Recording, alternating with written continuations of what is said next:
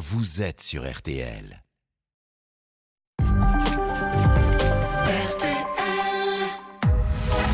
22h, minuit 30. Parlons-nous. Caroline Dublanche sur RTL.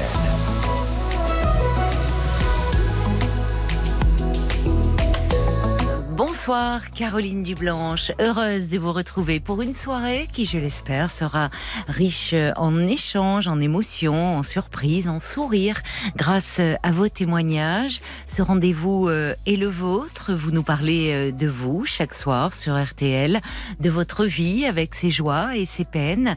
Je suis là pour vous, à votre écoute, et la ligne est ouverte au 09 69 39 10 11. Sarah et Paul sont impatients de vous y accueillir sous l'œil attentif de Marc Bisset à la réalisation euh, ce soir. Et puis, euh, bien sûr, vous pouvez euh, réagir aux témoignages que vous écoutez en nous envoyant un petit SMS au 64 900 code RTL 35 centimes par message sur la page Facebook de l'émission RTL-Parlons-nous ou encore directement au standard 09 69 39 10 11.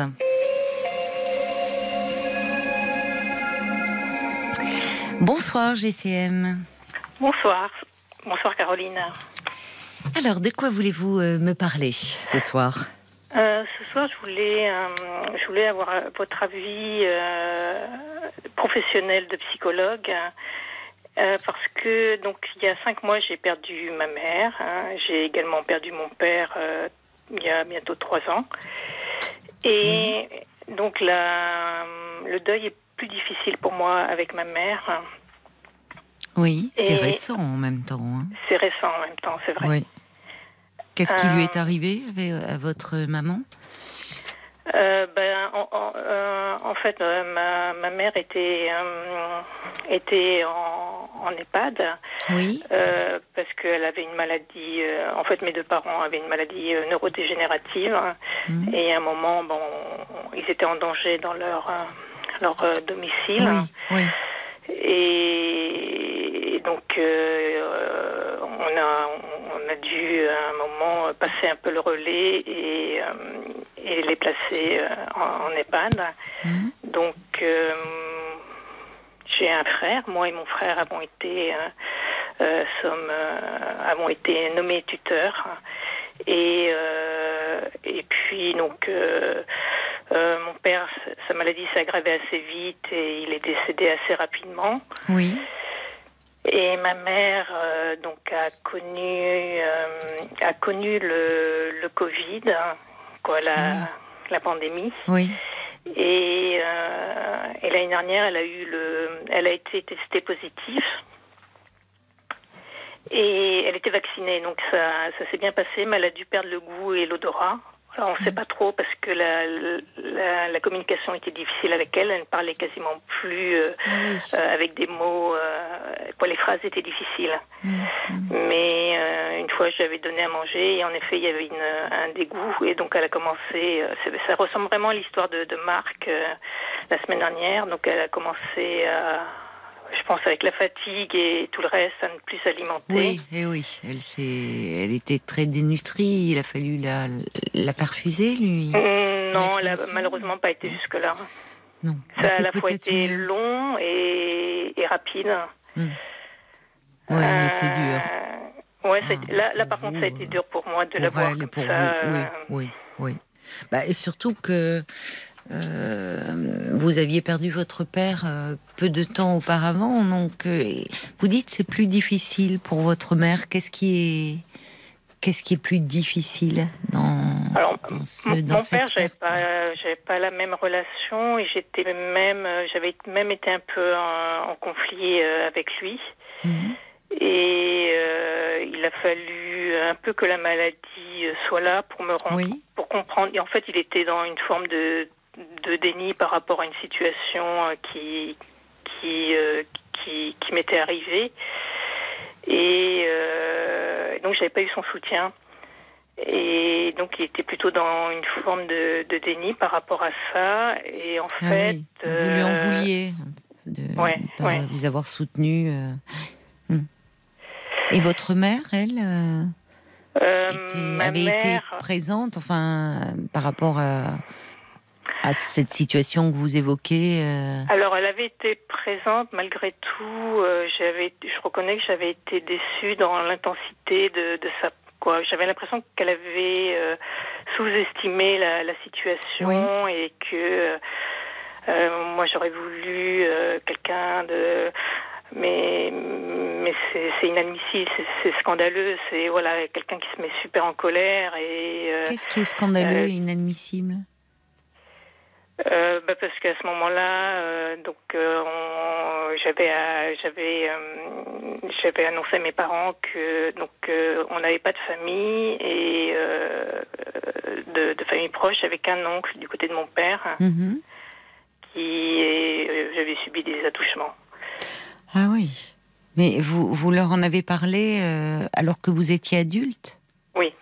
Ah oui, d'accord. Et ces faits s'étaient passés pendant votre enfance? Oui, je devais avoir, euh, c'est un peu difficile à dire, mais autour des 12 ans. D'accord. Oui, et, vous l'avez révélé à vos parents, vous aviez quel âge? Euh, J'avais 30 ans. Hum, et oui. Hum. Donc évidemment, ça a été encore plus difficile euh, pour eux, en tout cas pour mon père. Ma mère avait l'air de comprendre, mais mon père encore moins. Et mais ce qui était choquant, c'est que lui, pour lui, un enfant ne pouvait pas comprendre. Euh, j'avais mal interprété la situation, les, faits. Donc bah, déjà, vous aviez 12 ans. Hein, euh, enfin, vous étiez bien sûr encore une enfant. Oui, mais, pour euh, lui, il disait non, mais ça c'est pas. D'abord, c'était son, c'était son frère. Oui, c'est ça. c'était un modèle. Et, justement, quand j'étais petite, c'était difficile à dire parce que c'était la seule famille. J'adorais cet oncle. Il ne pouvait hmm. pas me vouloir du mal, et pourtant, je sentais bien qu'il y a un truc qui allait pas. Oui. oui. Et, quand j'ai été voir ma mère, je lui ai dit voilà, je ne veux plus voir cet oncle, mais sans vraiment dire pourquoi. Et elle a dit bon, moi je vais en parler à, ton père, mais voilà, ça s'est arrêté là. Il était vivant encore cet oncle quand euh, vous avez révélé euh, oui. cela à vos parents? Oui, et donc eux ils ont continué à le voir. Oh, c'est dur pour vous ça. Ça, c'est enfin, euh, plus que dur, c'est même inacceptable c'était dur et parfois ils en parlaient justement euh, beaucoup et quoi, surtout mon père. Devant et vous. Donc, euh, à un moment, j'ai, je leur ai dit, euh, je leur ai pas dit d'ailleurs, j'avais écrit une lettre en disant que pour moi c'était difficile oui. et que je ne me bah sentais pas soutenue. Bah et oui, évidemment. Et, et d'ailleurs, mon père est décédé quelque temps après la, la mort de son frère. Hmm parce que ça avait été difficile pour lui de ne pas pouvoir aller aux, obsèques. Bon, je sais rien, je dis ça parce que, mais il n'y a pas que ça, mais ça a été difficile pour lui. Oui. Mais là, à ce moment-là, j'étais plus tellement en colère parce que, alors justement, ça, par contre, c'est un truc qui a été une chance pour moi, c'est que euh, il avait une forme de déni aussi par rapport à sa maladie. Et la maladie, mais c'est franchement, je le souhaite à personne ce genre de maladie c'est vraiment euh, difficile. On a beau dire, parfois ils se rendent pas compte s'ils se rendent compte de certaines choses quand même. Et euh, pour lui, c'était sûrement un moyen de. Quoi, j'ai compris que c'était un moyen de défense, le déni. Et Mais euh, c'est ah ben oui, je vous le confirme. C'est un mécanisme de défense inconscient pour finalement fuir une réalité qui est insupportable. C'est un mécanisme de défense psychologique. Vraiment difficile. Oui. Et je pense que pour lui, c'était euh, euh, une façon. Et donc, ça m'a. Vraiment, à son décès, j'étais plus apaisée. Mais j'ai pas pardonné pour autant. Mais j'étais apaisée. Donc, il y avait hmm. plus cette colère. Euh, de cette colère qui était si importante. Oui. Mais c'est pas pour autant que j'ai pardonner son incapacité à soutenir sa fille plutôt que son frère. C'est ça. Oui. Finalement, ce frère, pour lui, est resté un modèle jusqu'au bout, malgré ce qu'il vous avait fait. En tout cas, il voulait pas le croire. Mais c'est insupportable pour vous. Mais c'était insupportable. Bah oui. C'était. Euh, Surtout en finalement en mettant en doute. Oui, pardon. Excusez-moi, non, non, c'est moi. Non, vous euh, vous souvenez d'une phrase. Une phrase euh, où là c'était euh, c'était mais tu Tu divagues, ma pauvre fille. Oui, c'est ça, comme si vous étiez folle. Bah, que je comprenais rien du tout et que euh, euh, c'était. C'est lui qui ne voulait pas, des comprendre. caresses. Euh, voilà, c'était pas possible de sa part. Et, de toute façon, comment un enfant peut interpréter ça Je vais vous dire, même un jeune enfant comprend qu'il y a quelque chose. Alors, il ne peut pas surtout quand c'est fait dans le dans le cadre, enfin, où, où ce n'est pas fait avec violence. Euh, même si euh, les, les, actes sont euh, sont violents, mais quand c'est fait dans la séduction, dans la douceur et sous couvert d'affection, et, justement quand ça se passe au sein de la famille et que l'enfant aime la personne qui commet cet abus, c'est encore plus dur. Ah, c'était. je vous avouerai même qu'à son décès il y avait tout un mélange parce que j'étais quand même très attachée à cet oncle hein, qui était notre seule famille. Euh. Oui. Qui faisait que vous voyez assez souvent. Oui, on le voyait mm. euh, pendant les pendant les vacances. Hein. Mm. il était célibataire, cet oncle? Il était prêtre. Il était prêtre. Donc d'autant plus mon père qui était très religieux. Ah oui, ah oui. Alors c'était le tabou euh, d'autant plus grand. C'est ça, ça remettait en question même ses, sa, croyance. Enfin, ah. il a, ouais, oh là là. Et votre frère, lui, n'a pas été victime de cet oncle?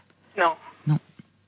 Et avec votre frère, vous en avez parlé? Enfin... Oui, oui, je lui en ai parlé. Et lui, il a. Donc, il a, il a d'abord écouté, puis après, il m'a même rappelé pour me poser des questions. Hum. Il vous justement, a il ne comprenait pas cette euh, amnésie, mais il a, ben, il a compris et il a, il a coupé les ponts avec euh, cette, euh, cet oncle. Oui, lui, il a eu une attitude, et oui, très réconfortante.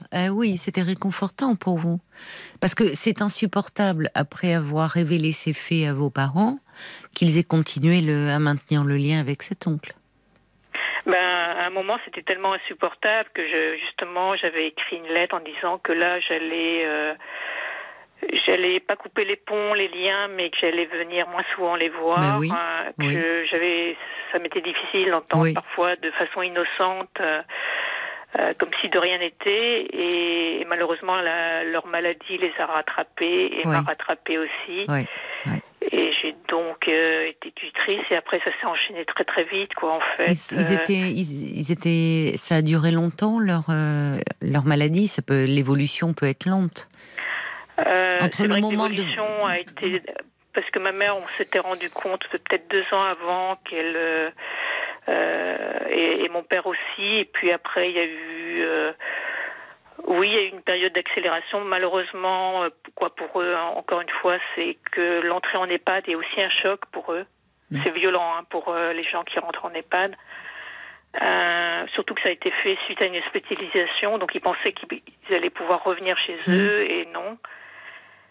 Euh, donc euh, je pense que là, il y a eu, on, on voyait dans les dans les périodes difficiles, on voyait qu'il y avait une aggravation, une aggravation pardon, euh, un peu plus importante. Puis parfois, ça restait un peu stationnaire. Et même après le, le premier confinement, euh, ma mère, mais même les autres personnes euh, euh, d'autres personnes, euh, d'autres résidents du, de, ça leur a fait vraiment du mal, quoi, d'autres résidences, et on voyait qu'il y avait eu une aggravation aussi. Ah oui, mais c'était. Euh, Bien sûr, c'est la. Ça a été très difficile pour eux. On mourait autant de solitude que du Covid. Hein. Ah oui, ils étaient totalement isolés mm, et mm, mm. alors on communiquait par Skype, mais elles ne comprenaient pas quoi. C'était difficile. Oui, oui, bien sûr. Enfin, ça, rien ne remplace euh, la présence euh, physique. Ça, ça, ça, a été, euh, ça a été une période terrible et, et inhumaine finalement dans la façon de, de traiter Les, les, personnes âgées. Et pour les protéger, mais enfin, même le, simple fait qu'un proche soit hospitalisé et, ne pas pouvoir euh, aller euh, le voir, aller le, réconforter, lui parler, enfin, c'est d'une grande violence tout ce qui s'est passé. Vraiment. Vraiment. Et aujourd'hui, alors euh, bah, Aujourd'hui, en fait, où je me sens un peu perdue, c'est que, euh, alors, euh, ma, ma mère a toujours été. C'est vrai qu'elle a eu un parcours de vie assez difficile. Elle a connu la guerre, entre autres. Mmh. Et en tout cas, un début de parcours de vie assez difficile. et. Et elle était assez anxieuse et je pense que même mon frère, on était plutôt dans la, la protection pour éviter de euh, à la fois d'avoir à, subir sa, son anxiété et puis pour pas l'inquiéter quoi. Et autant sur euh, quand, ben justement quand quand le juge des tutelles m'a nommé, j'ai demandé mhm. quand même à être dessaisie de mon père, quoi dessaisie, on disait pas comme ça, mais parce que là je pouvais pas être le parent de, de, de mon père. Mais ma mère, c'était évident que je devais continuer à la protéger. Et, et, là, j'ai l'impression qu'il me, il y a un truc qui est totalement arrêté, quoi. Euh, je, je sais, j'ai l'impression, quoi, je me dis, mais qu'est-ce que je vais faire maintenant? Qu'est-ce que je vais devenir? Oui. Bah, parce que vous, vous êtes. Euh, il y a un vide, il y a un sentiment de, de vide, de. Vous vous sentez perdu en ce moment bah, Je me sens perdue parce que j'arrive je sais qu'en théorie, ben, je m'occupe de moi, mais, mais il y a un truc qui va pas. Je me sens figée même. Comme si j'arrivais pas euh, à me dire, bah, bah ça, ça pas, tout ne va pas changer puisque je la voyais pas non plus. Quoi, je la voyais, oui, ces derniers temps, je la voyais beaucoup plus, mais vous la voyez euh, comme, elle était placée, je, plusieurs fois par je la voyais pas tous les jours. Hein. Vous, vous, habitiez à côté de, de l'EHPAD où se trouvait euh, votre mère? Non, il fallait que je prenne euh, le, les transports en commun. Oui, mais enfin pas très loin, c'était accessible quand même. Oui, donc ces dernières années, euh, vous les avez beaucoup consacrées à vous occuper d'elle et peut-être particulièrement euh, parents, en effet, et après, oui, c'est vrai que ça a été, ça a été euh, lourd et intense. Mais oui, mais, oui. avoir vos deux parents euh, en même temps placés euh, dans cette EHPAD, enfin, c'est comment Est-ce que vous avez pu continuer un peu le cours de votre vie? Je ne sais pas. Vous vivez seul Vous avez des enfants vous... Non, non, je n'ai rien construit moi. N'avez rien construit. Et, et, je pense qu'il y avait un petit peu de ça aussi, c'est que comme j'avais mis une croix un peu sur la relation amoureuse, je me suis encore plus penchée sur ma mère. Hein. Oui. Pourquoi vous aviez mis une croix sur la relation amoureuse? Parce que, par peur, hein, en fait, par peur. Euh, il y avait un dégoût, en fait, euh, de, de la, relation physique, de la, relation amoureuse oui. physique. Mais ça, veut dire que vous, vous n'avez jamais... Euh, euh, enfin, été amoureuse, peut-être que vous l'avez été, mais vous n'avez jamais vécu une relation euh, à un moment donné Ah, j'ai jamais été amoureuse. Jamais Et en fait, j'ai commencé un travail de thérapie assez tôt. Vers quel âge? Euh, J'avais 22 ans. Ah oui, oui, jeune, c'est bien. Oui. Vous avez quel âge aujourd'hui, CM bah, Je me rapproche des 60. Vous vous rapprochez des 60. Et malgré ce travail de, de thérapie, où vous aviez pu évoquer euh, cet abus? bah Non, au tout début, euh, je me souviens du, euh, du psychiatre, donc c'était à l'université, c'était le, je sais plus comment ça s'appelait, mais le, médecin de l'université. Le CIO, non Centre. Oh, je sais plus, oui, enfin, je, oui, oui, il y a. Et en fait, j'avais entendu qu'il y avait un psychiatre. Et oui, je oui. Me dit, bah, tiens, je vais, je vais aller. Ben je oui. Vais y aller. Ben oui parce que je somatisais beaucoup, donc j'avais des trucs ça. Déjà, ça m'intéresse. J'étais persuadée qu'il y avait autre chose. Bref. Mm. Et il y a un moment, il me demande Est-ce que vous avez un petit ami? Je dis non. Mm. Et il me dit bah pourquoi? Je dis bah je suis pas tombée, je suis jamais tombée amoureuse. Mais c'est lui qui a mis le doigt en disant mais c'est c'est pas normal dans le sens où euh, c'est un âge où. Euh, et oui, normalement. Et ça m'intéressait pas du tout. Et ben ça me Ça vous faisait peur en fait, oui, oui. Et c'est seulement après, beaucoup bien longtemps après que j'ai compris que ça me faisait peur. Hmm.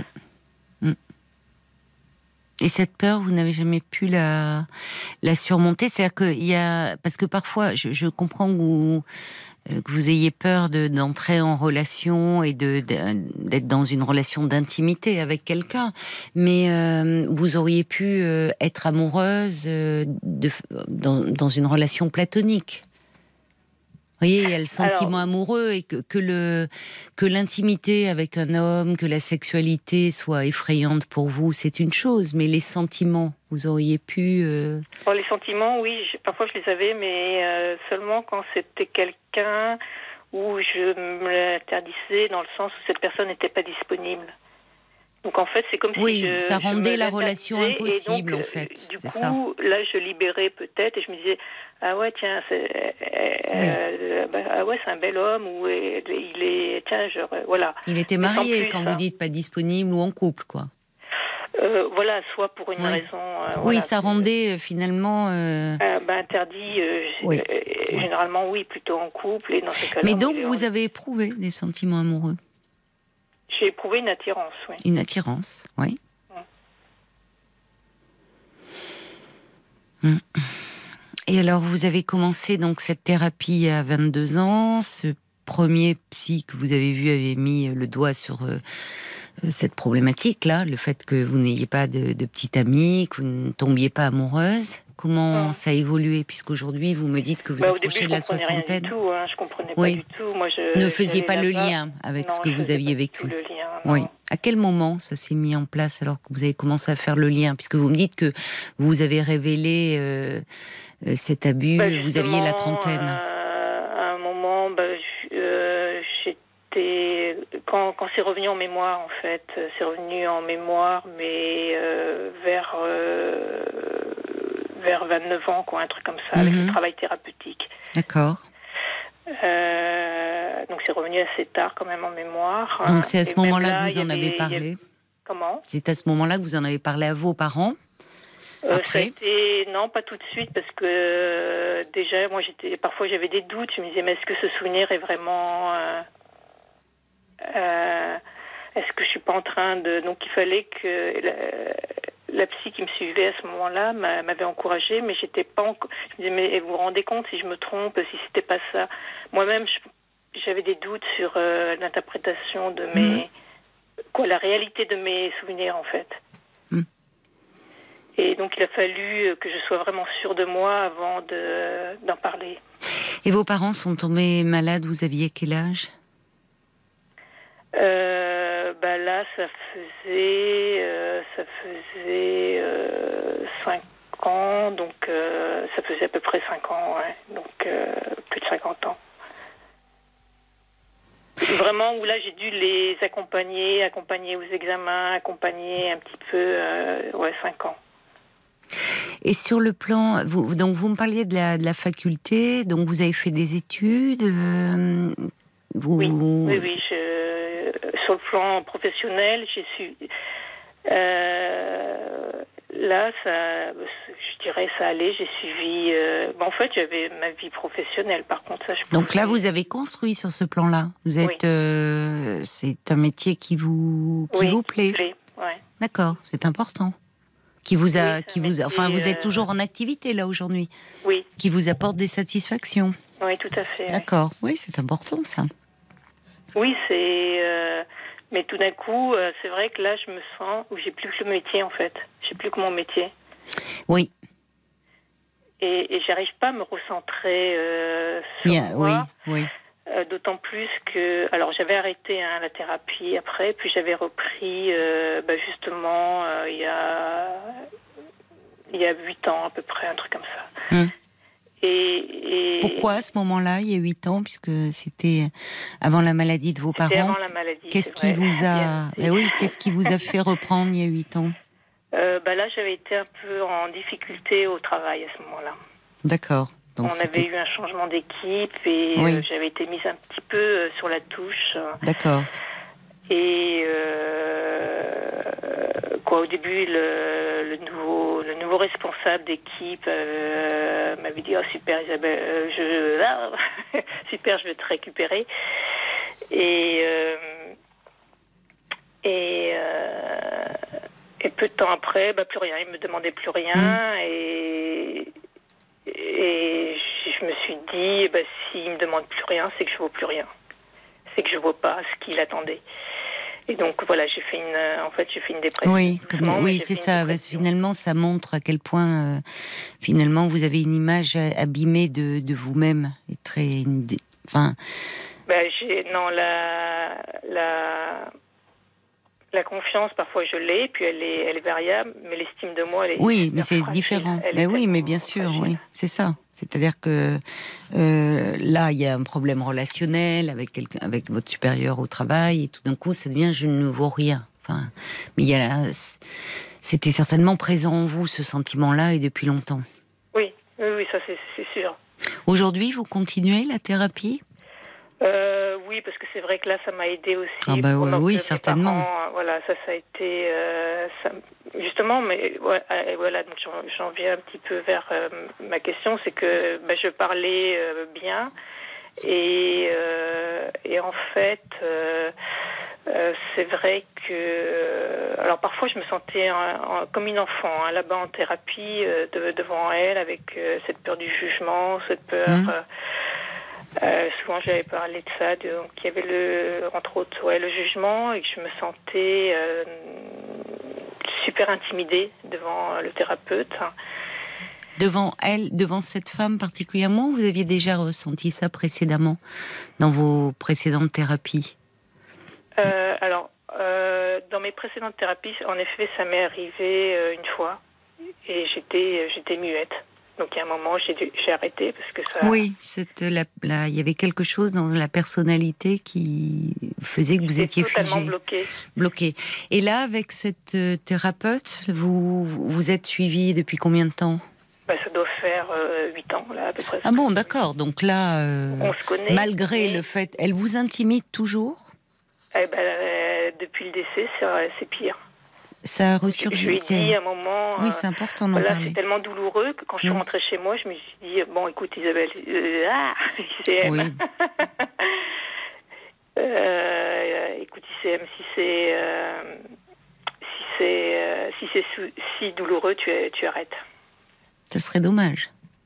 Et c'est là où je suis en difficulté, c'est que donc j'en ai parlé il y a trois semaines. Et, mm. Elle me dit ça, mais c'est tout quoi. J'arrive pas, j'arrive pas, je sens bien que je suis bloquée. Mais euh, c'est-à-dire que euh, depuis le décès de vos parents, qu'est-ce qui se passe avec elle Ou vous rentrez chez vous, vous me dites qu'est-ce qui, qu'est-ce qui est douloureux? Ce qui se passe pendant les séances, qu'est-ce que, qu'est-ce qui est douloureux là? Alors il y, a, eu un petit truc avec euh, avec, le thérapeute, c'est qu'à un mm. moment, elle a dû annuler un rendez-vous. J'avais envoyé un mail. Oui et elle n'a pas répondu.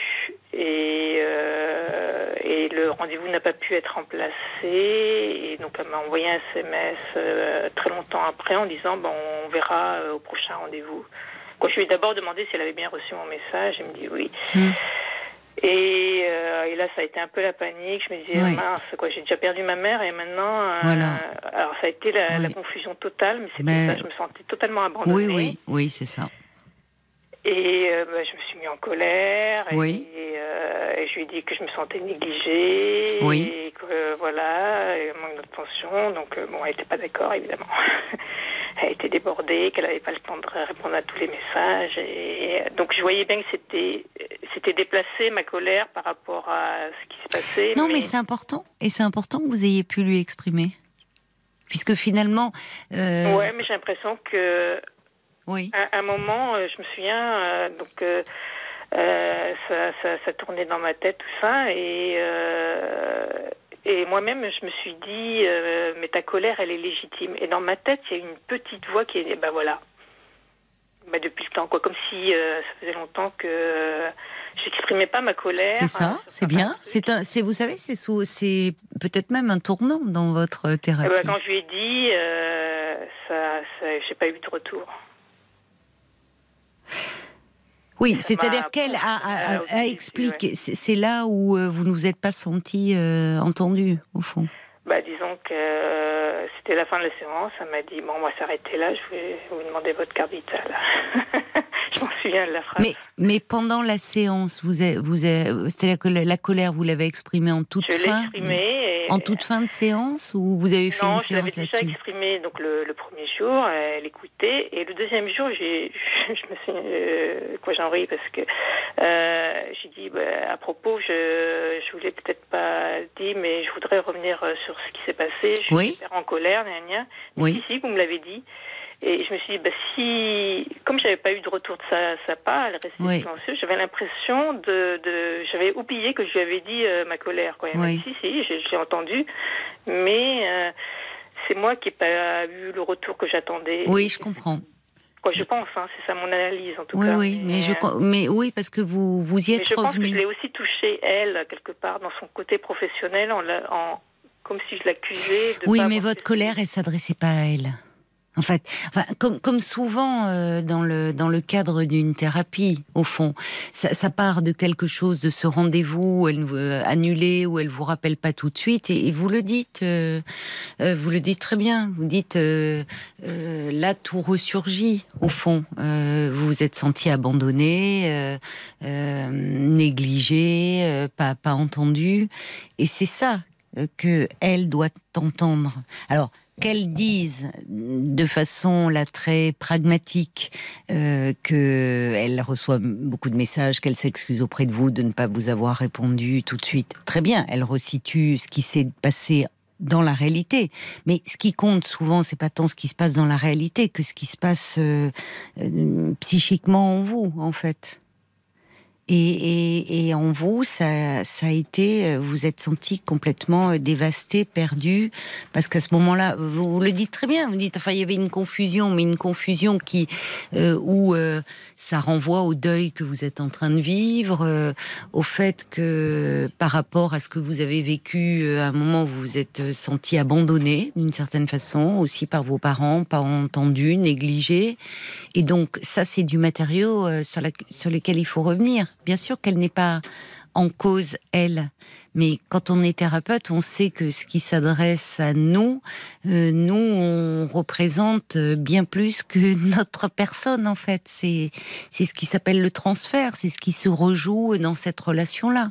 Donc, euh, je comprends que euh, ça soit compliqué pour vous de ne pas vous sentir entendu et que ça n'ait pas été repris, cette colère. D'autant que vous y êtes revenu, me dites-vous. Vous voyez, en disant, je, c'est courageux de votre part, je trouve. Vous voyez, il y a, et vous dites, vous êtes intimidé, mais là, je trouve que, bah, malgré tout, euh, euh, vous êtes revenu, vous euh, revenez là-dessus en disant, j'ai l'impression que vous ne m'avez pas entendu. Et là, c'est au contraire, oui, parlons-en de cette colère, parce eh que ben, il est temps qu'elle s'exprime. Depuis que j'ai pas eu ce retour, comme si j'étais déçue, et je reste là sur une euh, ouais, j'ai envie de dire ça. Je reste sur une attente. Et oui, oui. Pas, euh, là, je suis totalement. Et Mais c'est pour ça que vous êtes figée la tête aussi. baissée devant elle, je la regarde pas. Je... Mais vous lui en voulez au fond. Peut-être. Ouais. Elle vous déçoit. Alors, il y a, ça rejoint aussi vos parents qui vous ont déçu. Vous voyez, ça rejoint beaucoup de déceptions. Mais euh, euh, c'est vrai que euh, oui, euh, côté, le côté de ma mère, j'ai été déçue de la façon dont. Euh, je peux pas dire qu'elle m'a pas soutenue, et d'un autre côté, si, pour moi, elle m'a pas soutenue. Elle n'aurait pas dû revoir cet oncle. Ouais, c'est ça, quoi. Elle n'aurait pas dû accepter de le revoir. Parce que on peut pas recevoir. Euh, euh, enfin, la, personne qui a agressé son enfant, c'est pas concevable. C'est pas concevable. Mais ça s'explique par le déni. Il y a une part, dire, et à la décharge de vos parents, c'est toujours beaucoup plus compliqué. C'est toujours euh, pour les parents euh, terrible euh, d'apprendre que leur enfant a, été victime d'un traumatisme aussi grave parce qu'ils se sentent responsables. Ils se disent on n'a pas su le protéger, surtout en plus quand c'est d'autant plus quand ça concerne un proche et le frère de votre père, frère qui était prêtre, euh, donc euh, euh, modèle pour votre père, bon, qui était très croyant. Enfin, oui, il y a beaucoup, on est beaucoup là dans la transgression de l'interdit. Je disais qu'à la décharge des parents, quand les révélations surviennent à l'âge adulte, ce qui arrive, hein, parce que c'est compliqué de parler dans l'enfance, d'autant plus que vous me disiez que vous étiez attaché à cet oncle. Vous n'aviez pas beaucoup de famille et cet oncle représentait beaucoup. Et, donc, c'était d'autant plus compliqué pour vous que vous, vous l'aimiez bien, cet oncle. Ah oui, oui, mais. mais oui. De toute façon, euh, pour continué à le voir, c'est là où il y a eu l'amnésie. Hein. Ça, ça, ça, moi, ça a été ma défense. Hum, mais pour des parents, pour oui, mais, pour des parents, à la, quand ils apprennent cela à l'âge adulte, ah c'est très dur parce que, euh, enfin, c'est plus que difficile, c'est-à-dire qu'ils peuvent plus rien faire. C'est les faits sont passés. Euh, ils sont, il y a, il y a tout d'un coup, euh, comme souvent les parents peuvent, quand leur enfant est en difficulté, est en souffrance, enfin, peuvent se dire euh, qu'est-ce qu'on a loupé, qu'est-ce que, à côté de quoi est-on passé?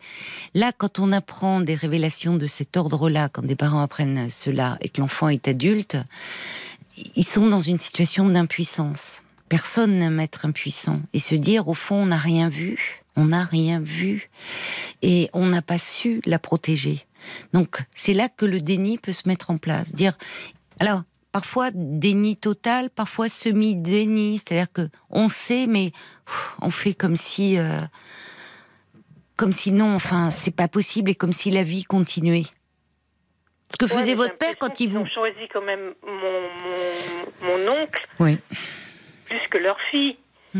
Et, ça, moi, ça, parfois, ça me. Ils ont choisi. Euh, ils ont. Je, pense que le choix ne se portait pas en ces termes-là. Ils ont choisi une forme de tranquillité d'esprit. Oui, bah ça, ma mère, elle n'aimait pas le conflit. Alors ça, c'est sûr, eh ben voilà. voilà. Voilà. Et moi, je l'ai. Ouais, moi je l'ai aidé, je l'ai protégé, tout ça, et je me sens un peu euh, lâchée sur ce point. Et vous, vous êtes dans le conflit actuellement avec votre thérapeute, et c'est intéressant. Parce que à travers elle, il, il peut se rejouer quelque chose. C'est-à-dire, vous me dites que vous continuez, vous continuez à aller la voir. parce qu'elle m'a dit pour l'instant de tenir, mais j'ai envie de. Vous avez envie de quoi?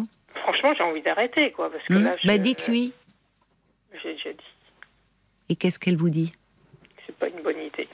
Oui, mais alors, euh, là, quand. Dites-lui, écoutez, j'ai le sentiment que vous ne, ne m'avez pas entendu sur la colère. Et peut-être en lui disant que justement c'est un sentiment qui est nouveau pour vous que vous n'avez pas eu l'occasion d'exprimer beaucoup, et que pour une fois ça s'exprime, et que cette, cette colère, elle a lieu d'être au vu de votre histoire, et qu'au fond on vous dit oui j'entends, et puis on passe à autre chose. Non. Et soit elle vous entend, et si vraiment euh, elle ne, vous avez le sentiment qu'elle euh, qu'elle, en fait, qu'elle ne vous entend pas et qu'elle ne vous permet pas, euh, qu'elle ne vous donne pas un espace pour laisser place à votre colère, bah dans ces cas-là, euh, il faut peut-être changer de thérapeute. Parce que vous savez, euh, souvent c'est intéressant, d'autant plus que vous vous sentiez intimidé face à elle. Le fait que vous arriviez à lui dire, suite à ce rendez-vous manqué, que vous éprouvez de la colère, c'est au contraire, c'est vous vous affirmez. C'est vraiment ça marquait un tournant dans votre thérapie. C'était très important et il faut s'en saisir et s'en saisir euh, en tant que thérapeute. Euh, ok, elle vous explique dans les faits qu'elle est, c'est pas, c'était pas volontaire et bien sûr pas intentionnel, mais que ce qui doit être entendu, c'est votre colère et votre colère d'enfant et votre colère au fait que vous n'avez vous êtes pas senti protégé tout ça, ça doit pouvoir s'exprimer. Parce que sinon, vous allez ravaler votre colère, ce que vous avez toujours fait. Je fais un peu. Ben oui, mais vous savez que justement la euh, la colère, alors à tort, j'en parle souvent, elle est considérée comme une émotion négative, alors que il faut lui donner sa place quand elle est, quand on la ressent il faut la mettre en mots, il faut et, surtout dans l'espace d'une thérapie, parce que la colère que l'on ravale, ben, elle se retourne contre soi et elle se retourne sous forme de dépression. Alors il faut arrêter de vous en prendre à vous. Et, euh, et justement, dans la période que vous traversez de deuil, euh, c'est important aussi de pouvoir exprimer de la colère comme vous venez de le faire très vite, mais en disant vous avez toujours beaucoup protégé votre mère. Et finalement, il y a de la déception parce que vous, vous ne vous êtes pas senti protégé. Il, y a lieu d'y revenir. Moi, je vous encourage à le faire. et si vraiment vous n'êtes pas, c'est légitime en tout cas. Et si euh, vous non non, mais je vais je vais le refaire parce qu'en effet je quand je vous entends, je suis, bah, je me sens d'accord, quoi. Donc il faut que je retourne. Voilà, vous, c'est toujours mieux, même si vous décidez d'arrêter avec elle. Euh, c'est toujours mieux de pouvoir l'exprimer mm. pour la suite. Parce que si ça vraiment ne, ne, ne, trouve pas sa place euh, dans l'espace de votre thérapie, euh, bon, bah, que ça la questionne, que ça l'interroge, oui, c'est notre métier, ça fait partie de notre pratique. Euh, c'est un métier où, quand on travaille sur le euh, avec de l'humain, euh, toutes les émotions qui sont exprimées au cours d'une séance, on n'est pas, comment dire, la, la fameuse neutralité bienveillante dont on parle chez les psys, bien sûr, c'est important, c'est-à-dire de, ne pas être dans le jugement. Mais euh, nous sommes avant tout des êtres humains et, nous aussi, nous ressentons des émotions et des émotions euh, qui, effectivement, qui euh, qu'après nous-mêmes nous sommes amenés à élaborer. On parle du transfert, mmh. c'est-à-dire ce que ce qui va se rejouer euh, de, situations euh, vécues euh, au cours de l'enfance, de l'adolescence, enfin de la vie avec tous les personnages de notre histoire familiale et le, vont, vont s'exprimer à nouveau à travers la figure du thérapeute. Mais il y a aussi ce qu'on appelle le contre-transfert qui est nécessaire dans une cure analytique, c'est-à-dire bah, le thérapeute a aussi une histoire sur laquelle il se doit d'avoir euh, travaillé pour pas se projeter de plein fouet dans l'histoire de ses, des patients qui l'accompagnent, et lui aussi ressent des émotions mais qu'il se doit d'analyser pour pas les renvoyer euh, en boomerang, euh, vous voyez? Voilà. Donc ça, ça fait partie de son travail. Si la colère ne trouve pas sa place dans la thérapie, c'est problématique. Et vous pouvez lui dire, j'ai le sentiment de ne pas être entendu, que euh, finalement je voudrais parler de la colère, enfin, de cette colère que je ressens, et, vous me dites, oui, oui, ben, on se voit la, la semaine prochaine et donnez-moi votre carte vitale. Vous avez le droit de l'exprimer. Parce que ça, ça va la, ça doit, ça va l'interroger. Hmm. Oui, oui. Parfois, je me dis qu'elle fait exprès, mais bon. Alors, c'est intéressant. Euh, je ne sais pas. Je ne, je ne sais pas ce qui se joue dans le cadre de votre thérapie, mais en tout cas, je, trouve qu'il se passe quelque chose. Oui. bonne analyste. Hein, bon. Elle a vraiment des bonnes questions. Bon. Comme ça. Bon. Alors. Et vous avez raison. Il faut pas que j'ai. En fait, euh, là, je me suis rendu compte quand elle m'a dit, euh, ouais, mais vous savez, je suis débordée. C'est vrai que la profession, elle est débordée. Et je le sens, moi j'ai l'impression qu'elle elle boit la tasse depuis, depuis la rentrée en plus, de temps en temps. Qu'est-ce qui vous fait dire ça Je me suis dit bon bah là c'est pas la peine de, revenir parce qu'en fait euh, cette année elle a fait pas mal d'erreurs quoi, pas mal d'erreurs, des, petits oublis euh, par-ci par-là quoi. Elle m'a, elle a oublié un rendez-vous, elle a oublié de, euh, de renouveler une ordonnance. voilà quoi, des trucs qui m'ont mis parfois dans une situation un petit peu délicate. Mmh, d'accord, oui, oui. Et je sais que qu'elle a fatigue. Ça s'accumule, c'est-à-dire qu'il y a plein de petites choses qui se sont accumulées. Mmh. Voilà. Euh, alors l'année a été rude. Oui, ça a été, là, à ce moment-là, ça a été la goutte d'eau, quoi. Voilà, très bien. Mais, mais, vous pouvez le dire. Euh, tout, tout doit, et, enfin non seulement vous pouvez, mais je vous encourage à le faire, parce que dans une relation de thérapie, en fait, tout, euh, y compris ce qui relève du cadre et, de, ce qui est de la personnalité du thérapeute, de ce qui se joue, euh, de la déception que l'on peut éprouver, doit être mise en mots. Parce que derrière tout ça, euh, il y a, d'autres choses qui se rejouent et souvent ça, permet de faire des avancées. Là, je suis pas étonnée que vous vous sentiez figé en fait. Parce que vous y allez, mais un peu euh, comme vous êtes en colère et déçu, vous êtes plutôt en position d'opposition. Bah, et d'un autre côté, quoi, je suis, moi j'ai l'impression que je suis en conflit avec moi-même, parce que quoi, ou en paradoxe avec moi-même, parce que le jour où je me suis dit bon, écoute, si c'est trop douloureux, tu, tu arrêtes, et, euh, et le lendemain, je me suis réveillée, j'étais en pleurs, quoi. Rien que l'idée de cette séparation, oui. de cet attachement. Oui, oui. Oui, oui, mais c'est bien. en euh, pleurs, comme, vous... Euh, comme euh, la séparation avec ma mère, quoi. C'était bah, bah alors, grosses larmes. Oui, oui. Et donc là, je lui dis, bah voilà, c'est douloureux pour moi. Je me suis dit, il valait mieux arrêter. Et, et surtout pas. Et il y a à la fois cette, j'y suis attachée, j'y suis attachée quelque part. Mmh, bien sûr, oui, j'entends. Et, et, du coup, maintenant, je, bah, je, ouais, du coup, maintenant, je m'exprime pas.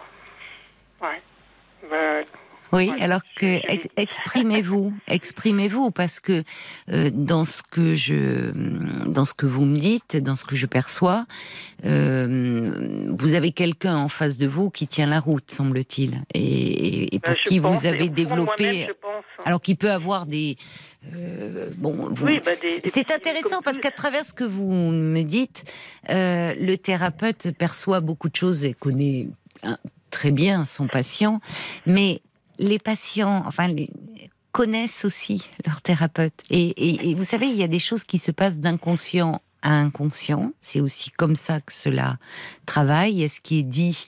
Et puis, il y a aussi tout ce qui n'est pas exprimé, mais qui s'exprime dans le non-verbal. Et vous avez perçu chez elle une certaine fatigue. Et... Ah oui, non, ça pour moi, c'est évident. Euh, oui, mais, mais vous pouvez lui dire. Ça peut se dire. Ça peut se dire. Parce qu'en fait, dans une thérapie, tout, euh, tout ce qui est même dans le cadre même doit, c'est important que ça soit mis en mots, que ça reste pas dans le non-dit. Parce que tout est un matériau sur lequel on peut travailler qui est extrêmement riche. Et un thérapeute ne va pas se fâcher parce que vous lui renvoyez euh, qu'à un moment vous l'avez trouvé plus fatigué. On est là normalement pour parler vrai. Voyez? Et pour exprimer ce que l'on ressent. Donc, autorisez-vous à le faire. Vraiment. Parce que pour le moment, oui, du coup, vous êtes dans une position, dans une situation de blocage qui est pas facile. Et en même temps, il se rejoue des choses très intéressantes avec votre thérapeute. Donc ça vaut le coup de lui exprimer. Et de ne pas lâcher. La déception que j'ai eue par rapport à ma mère, que je n'ai pas exprimée, ou pas assez Oui, oui, oui, la colère aussi. Ça, vous savez, on peut, on l'entend. Vous avez pu porter un amour euh, inconditionnel, incommensurable à votre mère, et, en même temps euh, euh, avoir qu'elle vous ait déçu par par certains côtés. Et, bon, c'est aussi comme ça que l'on avance et que l'on grandit quand on prend conscience que les parents euh, aussi ne sont pas tout puissants et que ils sont imparfaits forcément. Et que donc euh, il y a des moments où ils peuvent nous décevoir ou ils peuvent être manquants voire défaillants. Voyez, c'est aussi comme ça. Que petit à petit on sort d'une image de parents tout puissants, l'image de l'enfance et que l'on avance. Et vous sur ce plan-là, vous avez besoin aussi d'être accompagné et de grandir bah, Parce que vous êtes resté dans cette. Elle vous l'a dit, oui. Mais oui, mais vous êtes resté dans une position d'enfant. On le voit bien. Et oui, mais c'est ça. Et devant elle, je le sens. Mais oui, mais parce que. oui, mais c'est très bien. Vous le sentez, ça commence à vous énerver. Ah oui. Donc, ça veut dire que vous en avez marre d'être dans une position d'enfant. Donc, il y a des choses qui vont évoluer. C'est bon signe. C'est bon signe. Pendant longtemps, vous étiez dans cette position d'enfant, docile, obéissante. Et là, l'enfant, vous êtes euh, à l'étape de l'adolescence qui commence à, voyez, à se révolter contre une figure d'autorité. C'est bien, c'est bien. C'est qu'il y a des choses qui évoluent en vous. Donc continuez, vraiment. Je ne peux que vous y encourager, ICM. Ok, je vais. Merci en tout cas d'avoir euh, abordé ce, sujet avec nous parce que c'était passionnant de vous entendre sur euh, ce qui se joue dans l'espace d'une d'une thérapie vraiment ah qui est unique. Ah oui, ah oui. Bah oui. Oui, parce que je pense que pour beaucoup de personnes qui n'ont jamais entrepris cette démarche, c'est toujours un peu énigmatique une thérapie. Et on voit à quel point il se joue des choses très puissantes. Qu'il se rejoue, exactement. Je voulais ajouter un truc quand même. Souvent, je vous entends. Alors moi, je vous, écoute qu'en replay, mais je vous entends souvent dire que les thérapies de groupe, c'était un, un, élan ou un, je sais plus comment vous un accélérateur. Vous dites. Oui, oui. Et je trouve que l'émission, alors moi, je vous ai découverte sur euh, RTL. Oui. Ça a été une belle découverte. Oula. Oui. Euh, et en effet, c'est mais tous les sujets dès que je dès que ça résonnait, j'en parlais en thérapie. C'est un travail la thérapie et j'en parlais. Euh, j'ai essayé de travailler sur ça en effet.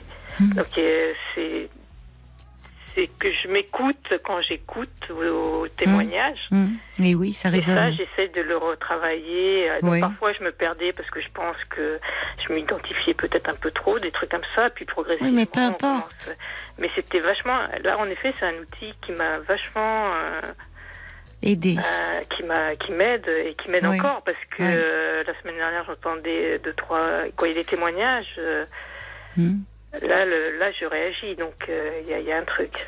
Hmm comme vous dites, il y a un truc. C'est pas la première fois que j'entends comme ça des auditeurs me dire que, euh, à travers ce qu'ils, les témoignages dans l'émission où ils se retrouvent, où ça les fait, ils ressentent des émotions très fortes et qu'ils peuvent aborder aussi dans l'espace de la thérapie. C'est une gigantesque thérapie de groupe finalement que l'on fait un peu tous les soirs. Vous avez raison. Oui, oui, ça, ça, peut différemment, hein, évidemment, on n'est pas, mais il y a quelque chose de cet ordre-là. Ben, merci beaucoup en tout cas pour ce retour et pour vos encouragements. C'est moi qui vous remercie de m'avoir euh, de m'avoir euh, écouté et de m'avoir euh, conseillé.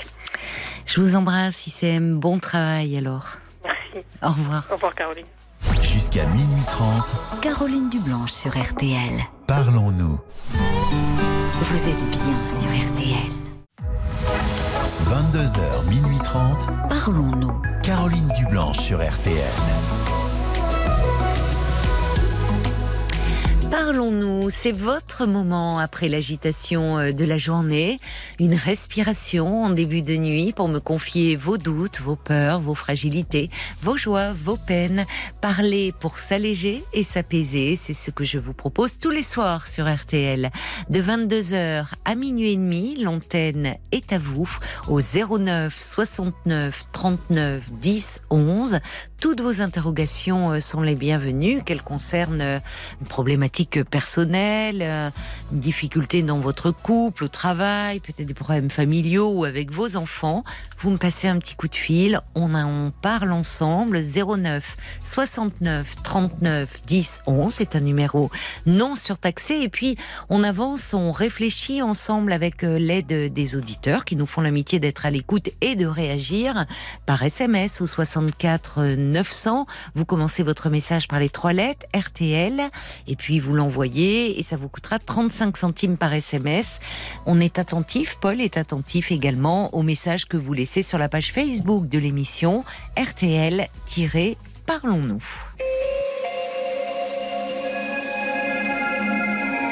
Bonsoir Isabelle.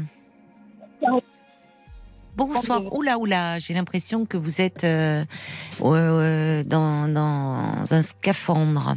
Je vous entends très très loin. Qu'est-ce qui se passe? C'est le téléphone? On vous entendait mieux quand on était dans, au bureau dans l'open space tout à l'heure. Vous avez changé? Parlez-moi. Ah, c'est mieux là. Merci, c'est mieux. que je m'éloigne du téléphone, je pense? Vous avez un haut-parleur, je pense aussi. Non, pas du tout. Bon, il y a un drôle de son. J'espère qu'on va arriver à se parler parce que vous êtes à la fois très loin, c'est compliqué. Euh, on, va essayer quand même.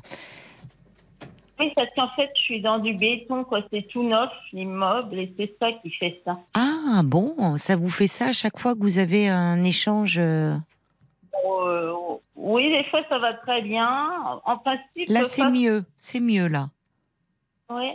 On va en profiter. On va, on va, on va se glisser là dans cette faille où, où le son transperce le béton. c'est gentil parce que je suis, je suis assez mal. Vous êtes mal? Pourquoi? Qu'est-ce qui se passe? Euh, En fait, j'avais une petite chienne labrador qui avait 7 ans et demi. Qui avait 16 ans et demi? 7 ans. 7 ans et demi, d'accord, oui. en pleine forme dû dire de son vétérinaire qui la suivait depuis ses quatre mois. Oui. Et de moi, bien sûr. Je sais qu'elle est en pleine forme.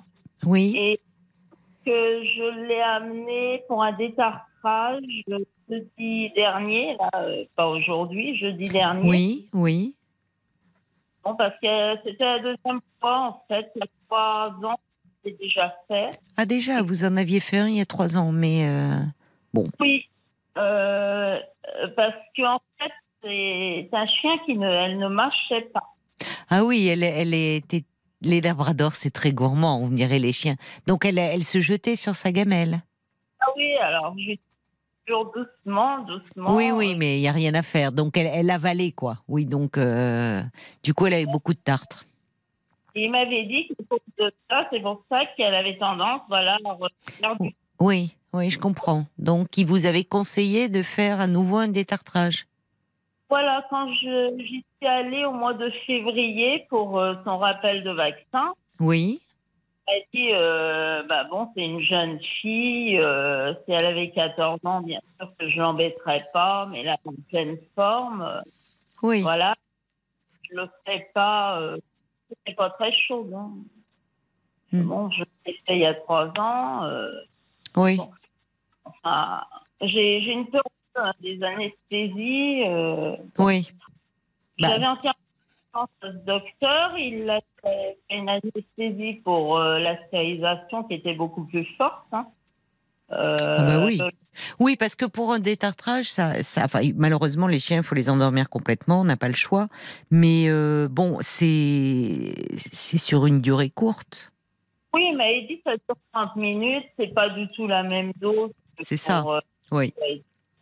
C'est une anesthésie légère, mais bon. C'est jamais sans risque une anesthésie. En février, euh, il m'avait dit au plus tard, au mois de euh, faut le faire, absolument. Donc euh, bon, j'étais stressée, mais bon, il y a trois semaines, j'ai pris rendez-vous. D'accord. Puis il m'a dit que bon, bien sûr, c'était lui qui le sculptait avant, qu'il oui. qu parfait. Oui. Et par contre, il m'avait prévenu que ce serait pas comme les autres fois que elle serait rendue par un autre vétérinaire parce qu'il était de repos euh, l'après-midi ce jour-là. Donc. Euh, D'accord. Oui. Mais c'était lui qui faisait le détartrage ou c'était l'autre? Oui, oui, oui, oui. Oui, oui, mais bon, oui, il était voilà. Lorsque vous étiez censé la récupérer, il ne serait pas là, d'accord? Voilà. Donc euh, bon, il est, en contact avec mon vétérinaire. Hein. Mmh. Donc, il sait que je suis très stressée, il sait euh, le lien que j'ai, parce que j'ai elle, que j'ai eu en premier. Oui. Et en j'ai eu une petite chihuahua. Ah d'accord, oui, c'est pas la même, c'est pas les mêmes modèles, hein. Et, et, elle avait bien, elle avait bien accepté la, la petite. Euh... Ah, elle accepte tout le monde. Hein. Qu'est-ce que euh, c'est mauvais, la liaison, c'est terrible. Hein. Euh, ça coupe, euh, j'ai vraiment du mal à vous entendre. Oui, elle avait bien accepté, vous me dites. Ah oui, oui, très, très, très bien. D'accord, d'accord. Il l'adorait, elle, petite, oui. elle, elle, avait deux, deux, mois et demi, la toute petite. Et donc, voilà, je dis, j'ai entièrement il que j'étais très stressée, donc il m'a dit vous inquiétez pas, dès que j'ai fini, je sais pas exactement à quelle heure, parce que ça prenait en dernier, comme c'était bon quelque chose de, de c'était pas grave. Oui. Donc, oui. En tout, il m'a dit je la passe en dernier, donc je vous appellerai pas exactement vers quelle heure, mais je vous appelle. Donc à 12h30, l'assistante m'a appelé. Oui. Très bien passé et que je peux récupérer ma chienne à 16h30. Donc, euh, alors à 16h30, bien sûr, je suis venue avec ma petite chihuahua. Et donc, euh, c'est une petite jeune, hein, euh, parce que le monsieur, il a quand même il a de l'expérience, quoi. Il a bien la cinquantaine, on voit qu'il a de l'expérience. Mhm. D'accord. Bon, là, c'est une petite jeune que je connaissais pas. Oui. Et bon, ce qui m'a, quand j'étais un peu étonnée, un peu déçue parce qu'en fait, elle était encore euh, bah, mal réveillée, quoi. Donc, euh, bon, par rapport au précédent détartrage, euh, voilà, ça m'a un petit peu. Mais bon, bon, enfin, elle me, elle m'a dit, il n'y a aucune ordonnance, faut pas lui donner à manger ce soir, et puis voilà, quoi. D'accord, oui. Donc, le problème, c'est que le le chien, il pèse quand même. Euh, c'était un petit hein, de Labrador. Hum, euh, D'accord. Donc vous l'avez ramené chez vous, votre euh, petite chienne? Je suis à, peu près un quart de de la clinique, la voiture. Donc elle a eu pas mal de mal hein, à revenir Oh là là, j'ai vraiment j'ai du mal. C'est elle est terrible la liaison.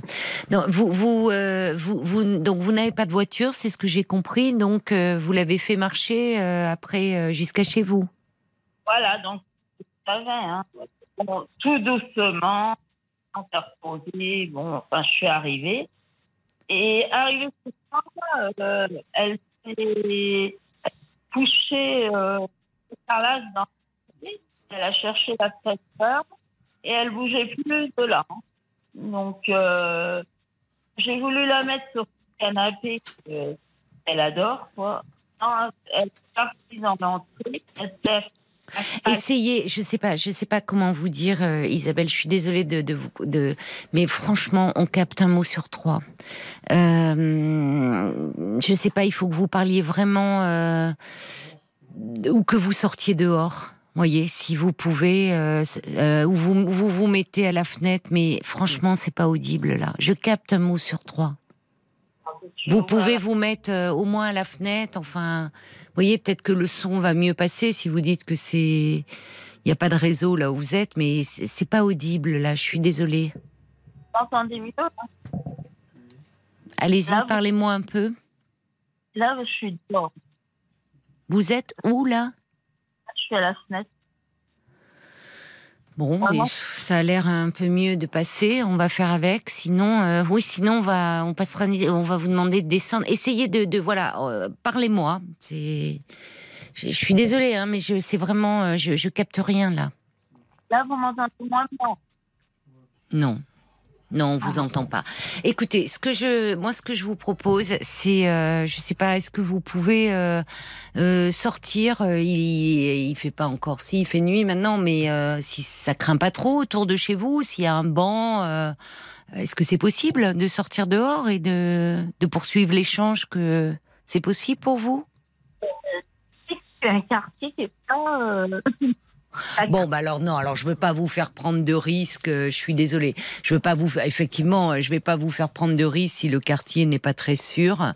Euh, à ce moment-là, ce que je vous propose, Isabelle, si puisqu'il est déjà 23h15, c'est une heure relativement tardive, c'est peut-être de d'appeler en tout début d'émission, peut-être qu'à 22h déjà, bah, et d'appeler dehors. Enfin, vous voyez, un jour où il fait assez doux, vous vous mettez sur un banc, vous restez et on démarre avec vous.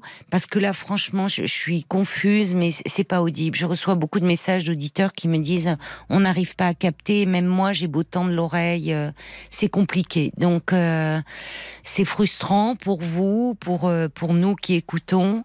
rappelez, rappelez-moi. je vous dis à ce moment-là, 22 heures de chez en dehors de votre domicile, puisque c'est apparemment euh, chez vous qu'il y a un problème de réseau. Je vous embrasse et je vous dis à bientôt, j'espère. Jusqu'à minuit 30. Caroline Dublanche sur RTL. Parlons-nous. Bagdad Café. Tout prend une dimension euh, différente la nuit. Hein. On entend véritablement les, les chansons, on les entend euh, très différemment. Et puis, euh, comme le dit Philippe qui roule, que l'on avait eu, voilà, quand il était parti en, en, Pologne, il nous avait raconté son périple. Il dit, il a de l'humour, hein, Marc, je confirme. Il dit parce que le choix musical était taquin après votre échange avec Isabelle et je suis vraiment désolée parce que c'est vrai qu'on on, on ne captait vraiment qu'un mot sur trois. Euh, donc euh, oui, oui, c'était c'était voulu euh, à ce moment-là. Allez, calling you 09 69 39 10 11. On compte sur vous. On est à vos côtés en direct jusqu'à minuit et demi. 09 69 39 10 11. C'est le standard de Parlons-nous. RTL. 22h, minuit 30. Parlons-nous. Caroline Dublanche sur RTL. Bonsoir Jacqueline. Bonsoir Caroline. Bonsoir. Je vous remercie de m'accueillir. Ah ben c'est un plaisir de vous accueillir. Bon, alors je dois vous dire que c'est un petit peu difficile parce que euh, bah, c'est la première fois. Je, à l'idée de parler en public, je parle facilement, mais j'ai l'impression qu'il y a mes oreilles qui m'écoutent et ça me paralyse un peu. Ah oui, je comprends, mais euh, vous allez voir, euh, après vous aurez l'impression de me parler simplement à moi. Vous voyez, euh, une fois que vous allez commencer à, à, me parler de ce qui vous amène ce soir. C'est un peu intimidant au début, puis après on oublie. Bien. Alors, je vous fais confiance et je me lance. Oui, lancez-vous, je vous rattrape. voilà, Caroline, j'ai 90 ans. Ah bon? Bon, dites-moi. Euh... Wow. Ah bon? Ah, ah bah non, vous avez un timbre de voix, euh, une voix euh, tonique. Eh, c'est vrai qu'on me le dit tout le temps au téléphone. On me dit, mais c'est pas possible. Vous êtes vive, vous êtes très vive, oui. Dans... Oui, oui, j'ai vrai. Et même physiquement, et on me dit, mais c'est pas possible. Mon médecin me dit que je vais vous voir rentrer dans mon cabinet. J'ai pas l'impression que vous avez 90 ans. Ah oui, bah, c'est une chance. Mais vous êtes alerte, vous êtes, vous êtes en forme. Voilà, c'est surtout. Bah, tant mieux. Mon, mon, mon mental qui est, qui est alerte parce que physiquement, hmm. j'ai quand même les douleurs de 90 ans. eh, oui, oui, mais le mental, hein, qu'est-ce que c'est important. Hein. oui, et j'ai quelquefois, euh, j'ai une amie qui me dit, mais prends donc une canne pour manger, parce que quelquefois j'ai tellement mal à une jambe, je me dis, mais je peux pas, je mange plus vite que la canne. ah oui, parce que malgré tout, vous êtes vive jusque dans votre oui. pas. Oui, c'est ça. Oui. Bah oui, c'est, bah oui, mais ça c'est bon, un bon tempérament. Hein. Vous avez de la chance c'est pas ce qui m'amène. Ce qui m'amène, c'est que j'ai un, dilemme et j'ai vraiment beaucoup de mal à le solutionner. Et ça fait déjà quelques temps. Oui. Mais là, ça commence à devenir urgent. Il faut que je trouve une solution. D'accord. On va essayer de vous aider. Et euh, j'ai un mari. Oui. Donc, j'ai deux filles qui vivent loin de moi. Une qui vit à 400 km, c'est pas trop trop loin.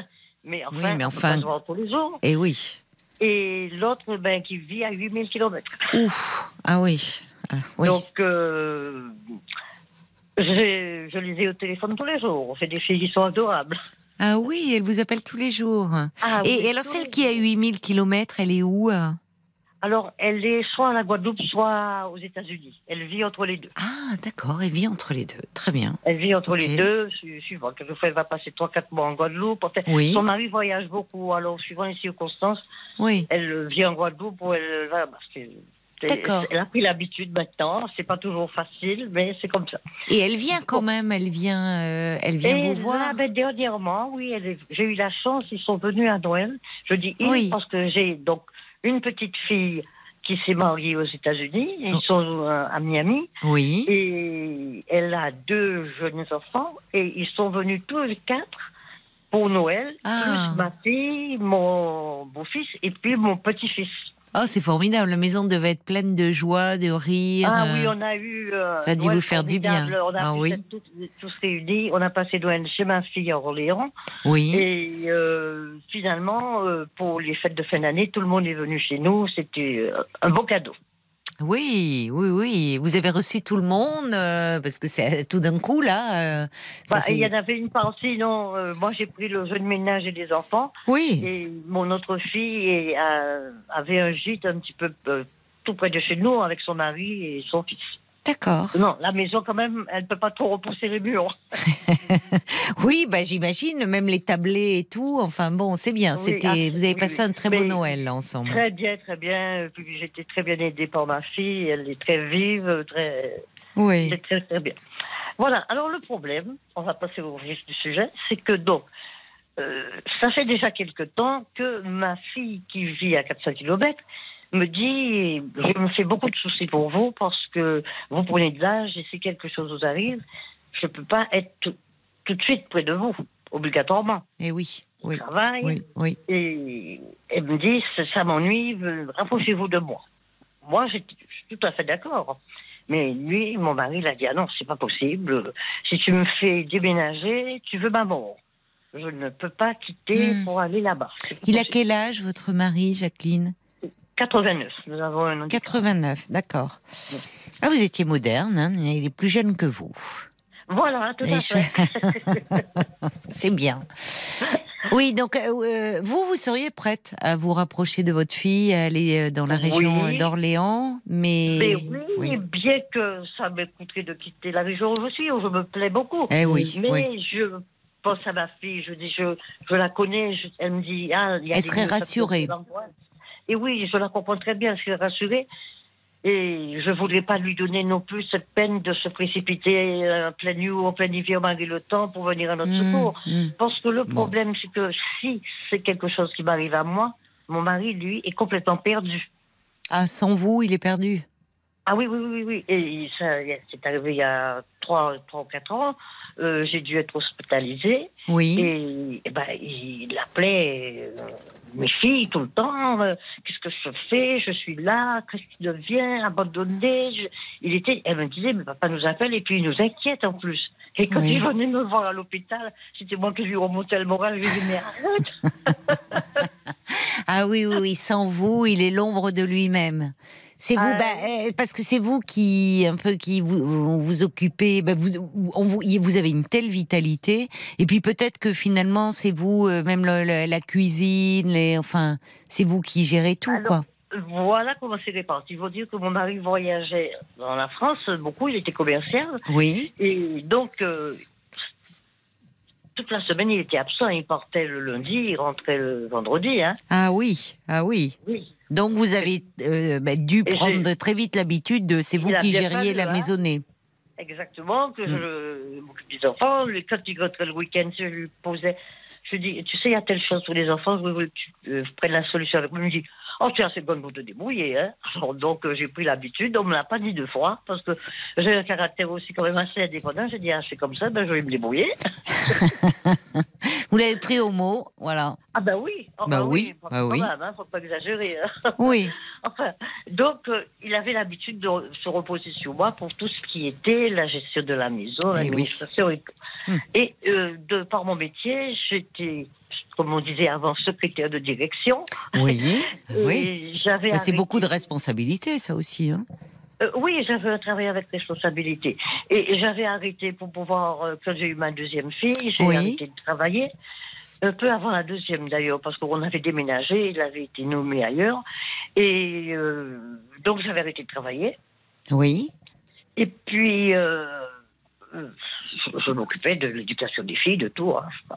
Hum, Donc, quand il a pris sa retraite, lui qui avait l'habitude d'être tout le temps à droite, à gauche, Oui. il ne pouvait pas rester euh, comme ça à ne rien faire. Je le comprenais très bien. Oui, il tournait comme Il un avait- lion en cage, là. Non.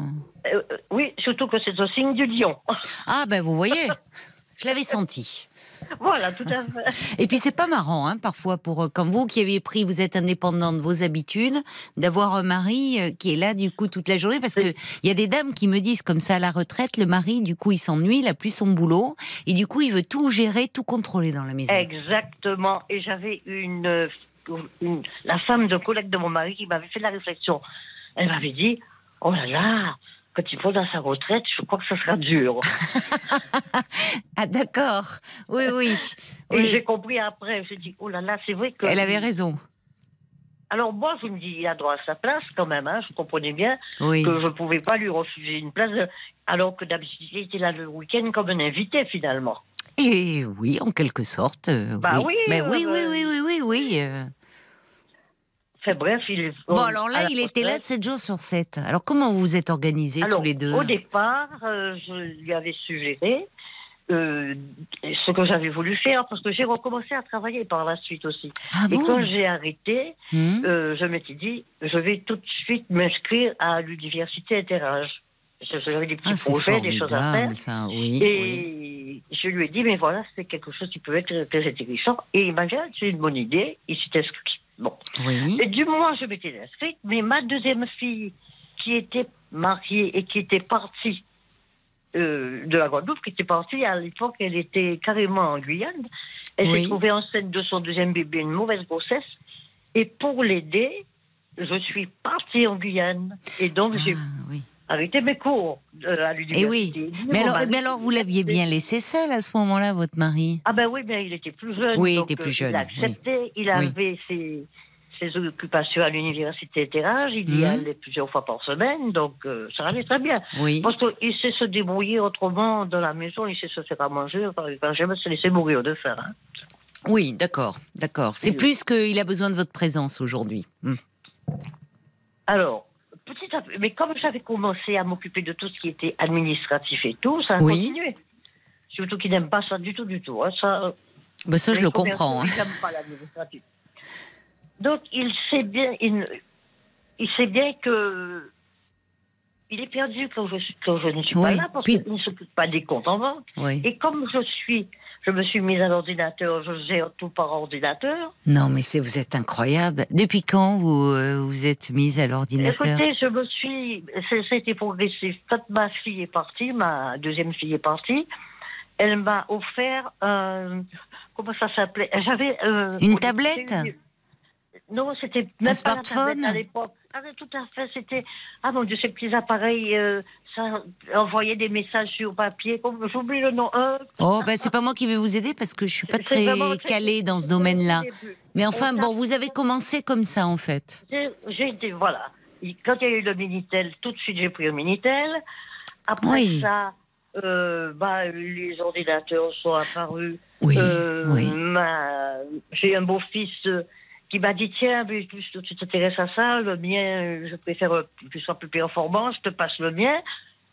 J'ai pris l'ordinateur, je me suis débrouillée, on m'a donné deux ou trois renseignements, puis après, je me suis débrouillée toute seule. Oui, vous, vous voulez rester dans le coup et euh, vous vous adaptez, quoi. C'est ça, c'est peut-être ça le ben, secret de votre, euh, euh, finalement, de votre vitalité, de votre vivacité. Oui, c'est mon tempérament, je suis très oui. curieuse de caractère. Oui. Et, et, puis ça me permettait d'être en contact avec ma fille qui eh était ben, Eh ben oui, il y avait, bien sûr, bien sûr. Voilà. Et puis quand il y a eu les tablettes, ma petite fille qui faisait ses études au Canada, elle me dit Ah ben oui, euh, si tu pouvais t'avoir sur FaceTime. Je dis C'est quoi FaceTime? Elle me dit Ah ben oui, mais c'est tu as ça sur télé. Génial. j'ai acheté une tablette. Oh non, mais c'est, ah, je trouve ça génial, vraiment. Et puis après, j'ai vu qu'elle oh, communiquait par WhatsApp, on parle de WhatsApp. Oui, oui, oui. Ah, j'ai dit Ah, mais qu'est-ce que c'est? Ah, j'avais un, petit téléphone portable, non. Je dis Ah ben je vais m'acheter un iPhone.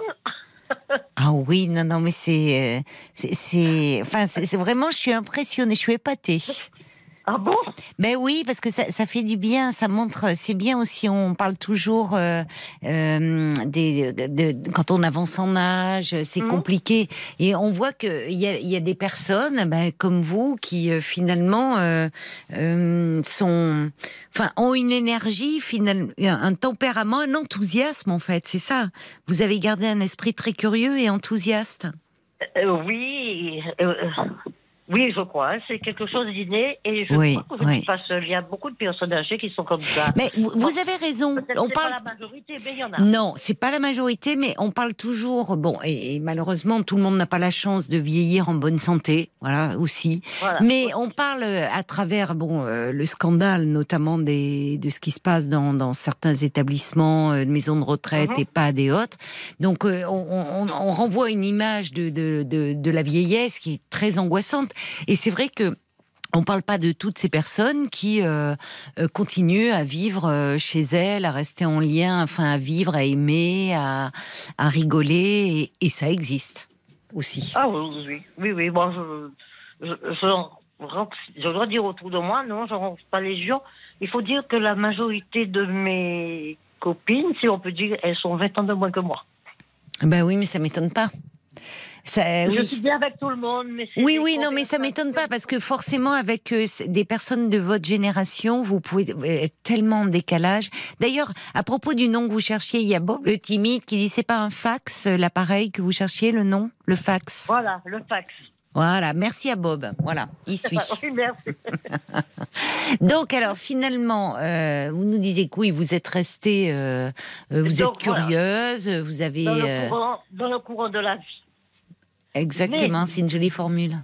Et, et, lui, mon mari, il n'a jamais voulu s'adapter à l'ordinateur. Il a, il s'est inscrit pour prendre des cours oui. quand il était à l'université TH. Oui. Mais finalement, il n'a pas continué. Oui, ça ne l'intéresse pas. Oui, c'est ça. Oui, il avait toujours, oui, c'est pas marrant. Il y en a qui sont plutôt courants et puis qui prennent l'ordinateur. Oui, il faut avoir aussi, bon, outre un esprit curieux, mais un intérêt. Donc lui, c'est pas trop son truc. Voilà, il, a du mal avec les. Il y a des seringues qui ont du mal avec euh, les technologies nouvelles. Je, confirme. Hein.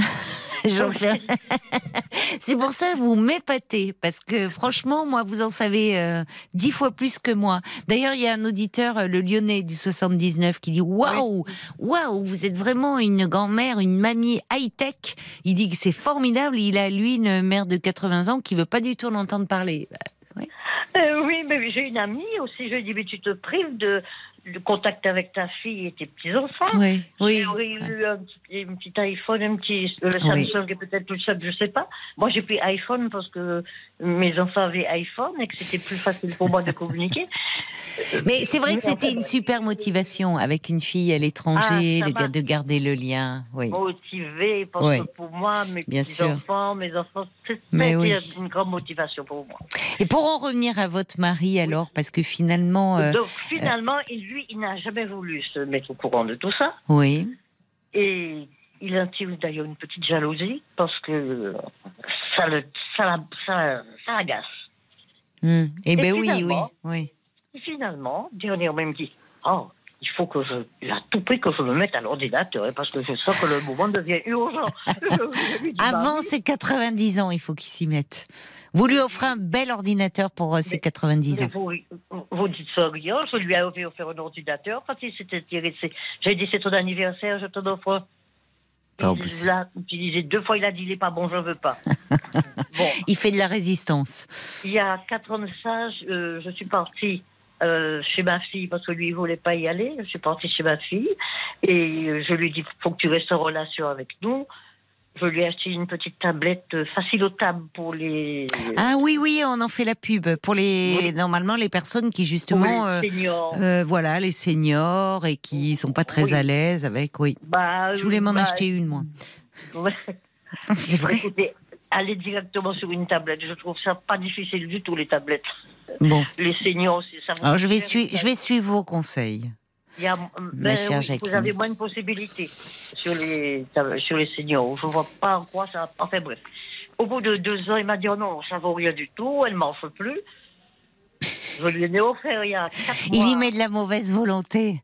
Je, je lui ai offert il y a quatre ou cinq mois une Samsung. Je lui dis c'est euh, ton anniversaire, je te donne une autre. Cette fois-ci, je lui dis je te donne une Samsung. C'est une bonne tablette et tout. Oui. Pendant deux, trois fois, il y va et puis il dit Ah non, non, non, elle marche pas, elle est en panne. Oui, oui, donc. oui, oui, donc bon, vraiment, il n'a pas envie, quoi. Il n'a pas envie. on sait que c'est. il est pas Bon, mais bon, peut-être que ça l'intéresse pas. Il n'est pas motivé, voilà. Oui. Voilà, il n'est pas motivé, mais il voulait quand même bien pouvoir s'en servir. En fait, là, ce n'est pas le problème. Le problème est que. On a décidé, en fait, je lui dis, mais c'est quand même embêtant, euh, parce qu'elle euh, s'inquiète euh, beaucoup de notre, euh, de notre éloignement. Oui. Et euh, si on se rapprochait d'elle, ça serait pas mal. Oui. Et il me fait Ah oui, mais si tu m'obliges à quitter chez moi, euh, c'est la mort. Tu veux ma mort. Ah ben vu comme ça. Euh, mais là, vous êtes en maison, c'est ça? C'est. Oui, nous sommes dans Oui. une maison. C'est vrai que c'est pas. Enfin, moi, je, moi, je vous trouve incroyable parce que on, on dit bien que déménager, bah, déjà, c'est. Enfin, euh, même même quand on a 40, 50 ans, même enfin moins, c'est un stress, c'est de la fatigue. Donc, à, après de 90 ans, mais vous, vous seriez prête à le faire. Je comprends que Je- lui, euh, bon. Ah, je suis, j'étais, je suis prête à le faire. Et puis au contraire, on se dit Ah, c'est chouette, ben, on va changer, on fera autre chose. Je trouve ça une plus Oui, nouvelle. non, mais c'est ça. Vous avez une capacité, vous, à vous adapter, à vous projeter dans l'avenir. Vous avez toujours été comme ça. Donc, euh, alors, alors finalement, oui, bon, il vous dit non. Si tu me forces à déménager, euh, ça va pas aller du tout. Ah oui, oui, oui. Il dit Ah non, non, non, mais je t'assure, euh, tu veux ma mort. Oui, j'ai compris. Enfin, le, le gros scénario, le Oui, gros chantage. mais, euh, alors, vous savez, c'est dé- délicat hein, de forcer quelqu'un qui ne veut pas. Oui, oui. Mes filles me disent Mais tu déménages et puis il va te suivre. Je dis Oui, c'est facile à dire, mais Oui, mais c'est vous, oui, oui. s'il le Oui. fait, qu'il fait une dépression carabinée, que, Oui. enfin. Oui, Donc, on a laissé traîner, on est resté dans le statu quo. J'ai dit Bon, Oui. ben, je vais m'organiser, je vais essayer de trouver euh, une solution. Si un jour quelque chose m'arrive, que tout de suite lui il puisse avoir. Le problème, c'est que comme il est très solitaire, il n'a pas vraiment de connaissances.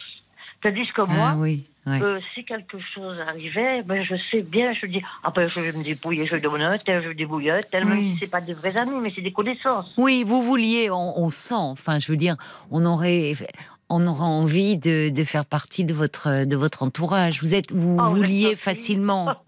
bah, vous vouliez très facilement. Vous avez le sourire dans la voix. Vous êtes euh, vous avez un contact très ultra sociable. facile. Oui, bah oui. Tout en ayant, tout en aimant beaucoup avoir des grands moments de solitude. Hmm, mais c'est pas incompatible. Oui, alors que votre mari, lui, se lie euh, beaucoup moins facilement. Il connaît Ah, moins de monde, très, quoi. Très, très, très, très difficilement. hein. Hmm, hmm. Très difficilement. C'est d'ailleurs très bizarre parce que je lui dis c'est drôle avec le métier que tu as eu, que tu sois comme ça, mais enfin c'est c'est ainsi. Oui, commercial, oui. Hmm. Mais c'était pour le travail, c'était autre chose. Oui, oui. Donc les choses étaient restées en l'état. Et puis dernièrement, euh, c'est vrai qu'on a eu pas mal de petits ennuis dans, dans la maison. Alors évidemment, c'est moi qui les solutionne. hein. Euh, euh, un problème de chaudière, alors un réparateur qui vient, qui fait mal des choses. On a eu une inondation. Oui, Euh, oui. après ça, Et c'est toujours vous qui prenez en charge ça? Ah ben bien sûr, mais bien sûr. Donc euh, pour trouver le, le réparateur, c'était juste pour les fêtes de Noël. J'attendais mes enfants. Ah oui, en plus. Et donc il faut que je me démène. Lui, euh, voilà, qu'est-ce qu'il fait? Il se contente de prendre un, un balai pour évacuer l'eau. Je dis mais en fait ça sert à rien d'éva- d'évacuer l'eau. Il faut surtout la couper. Je suis allée couper. Oui, il, il a pas du tout euh, le sens pratique, hein, votre. Ah non, non, votre- non, non, oui. non. Et puis c'est même pas recouper l'eau hein, de toute façon. Je lui ai déjà montré Ah, plusieurs fois. ah oui, c'est incroyable. Oui, oui, oui. Alors je rappelle quand même pour ceux qui nous rejoindraient, je peux me permettre, vous l'avez dit. Oui. Vous- je rappelle, vous avez 90 ans, c'est quand même surréaliste, quoi. C'est jubilatoire. A, d'ailleurs, je reçois un message de Brigitte qui dit euh, euh, Je suis jalouse, hein. chapeau. Hein. Mais je comprends. Ah bon? Enfin, bah oui, parce que c'est vrai que c'est jubilatoire et réjouissant de vous entendre.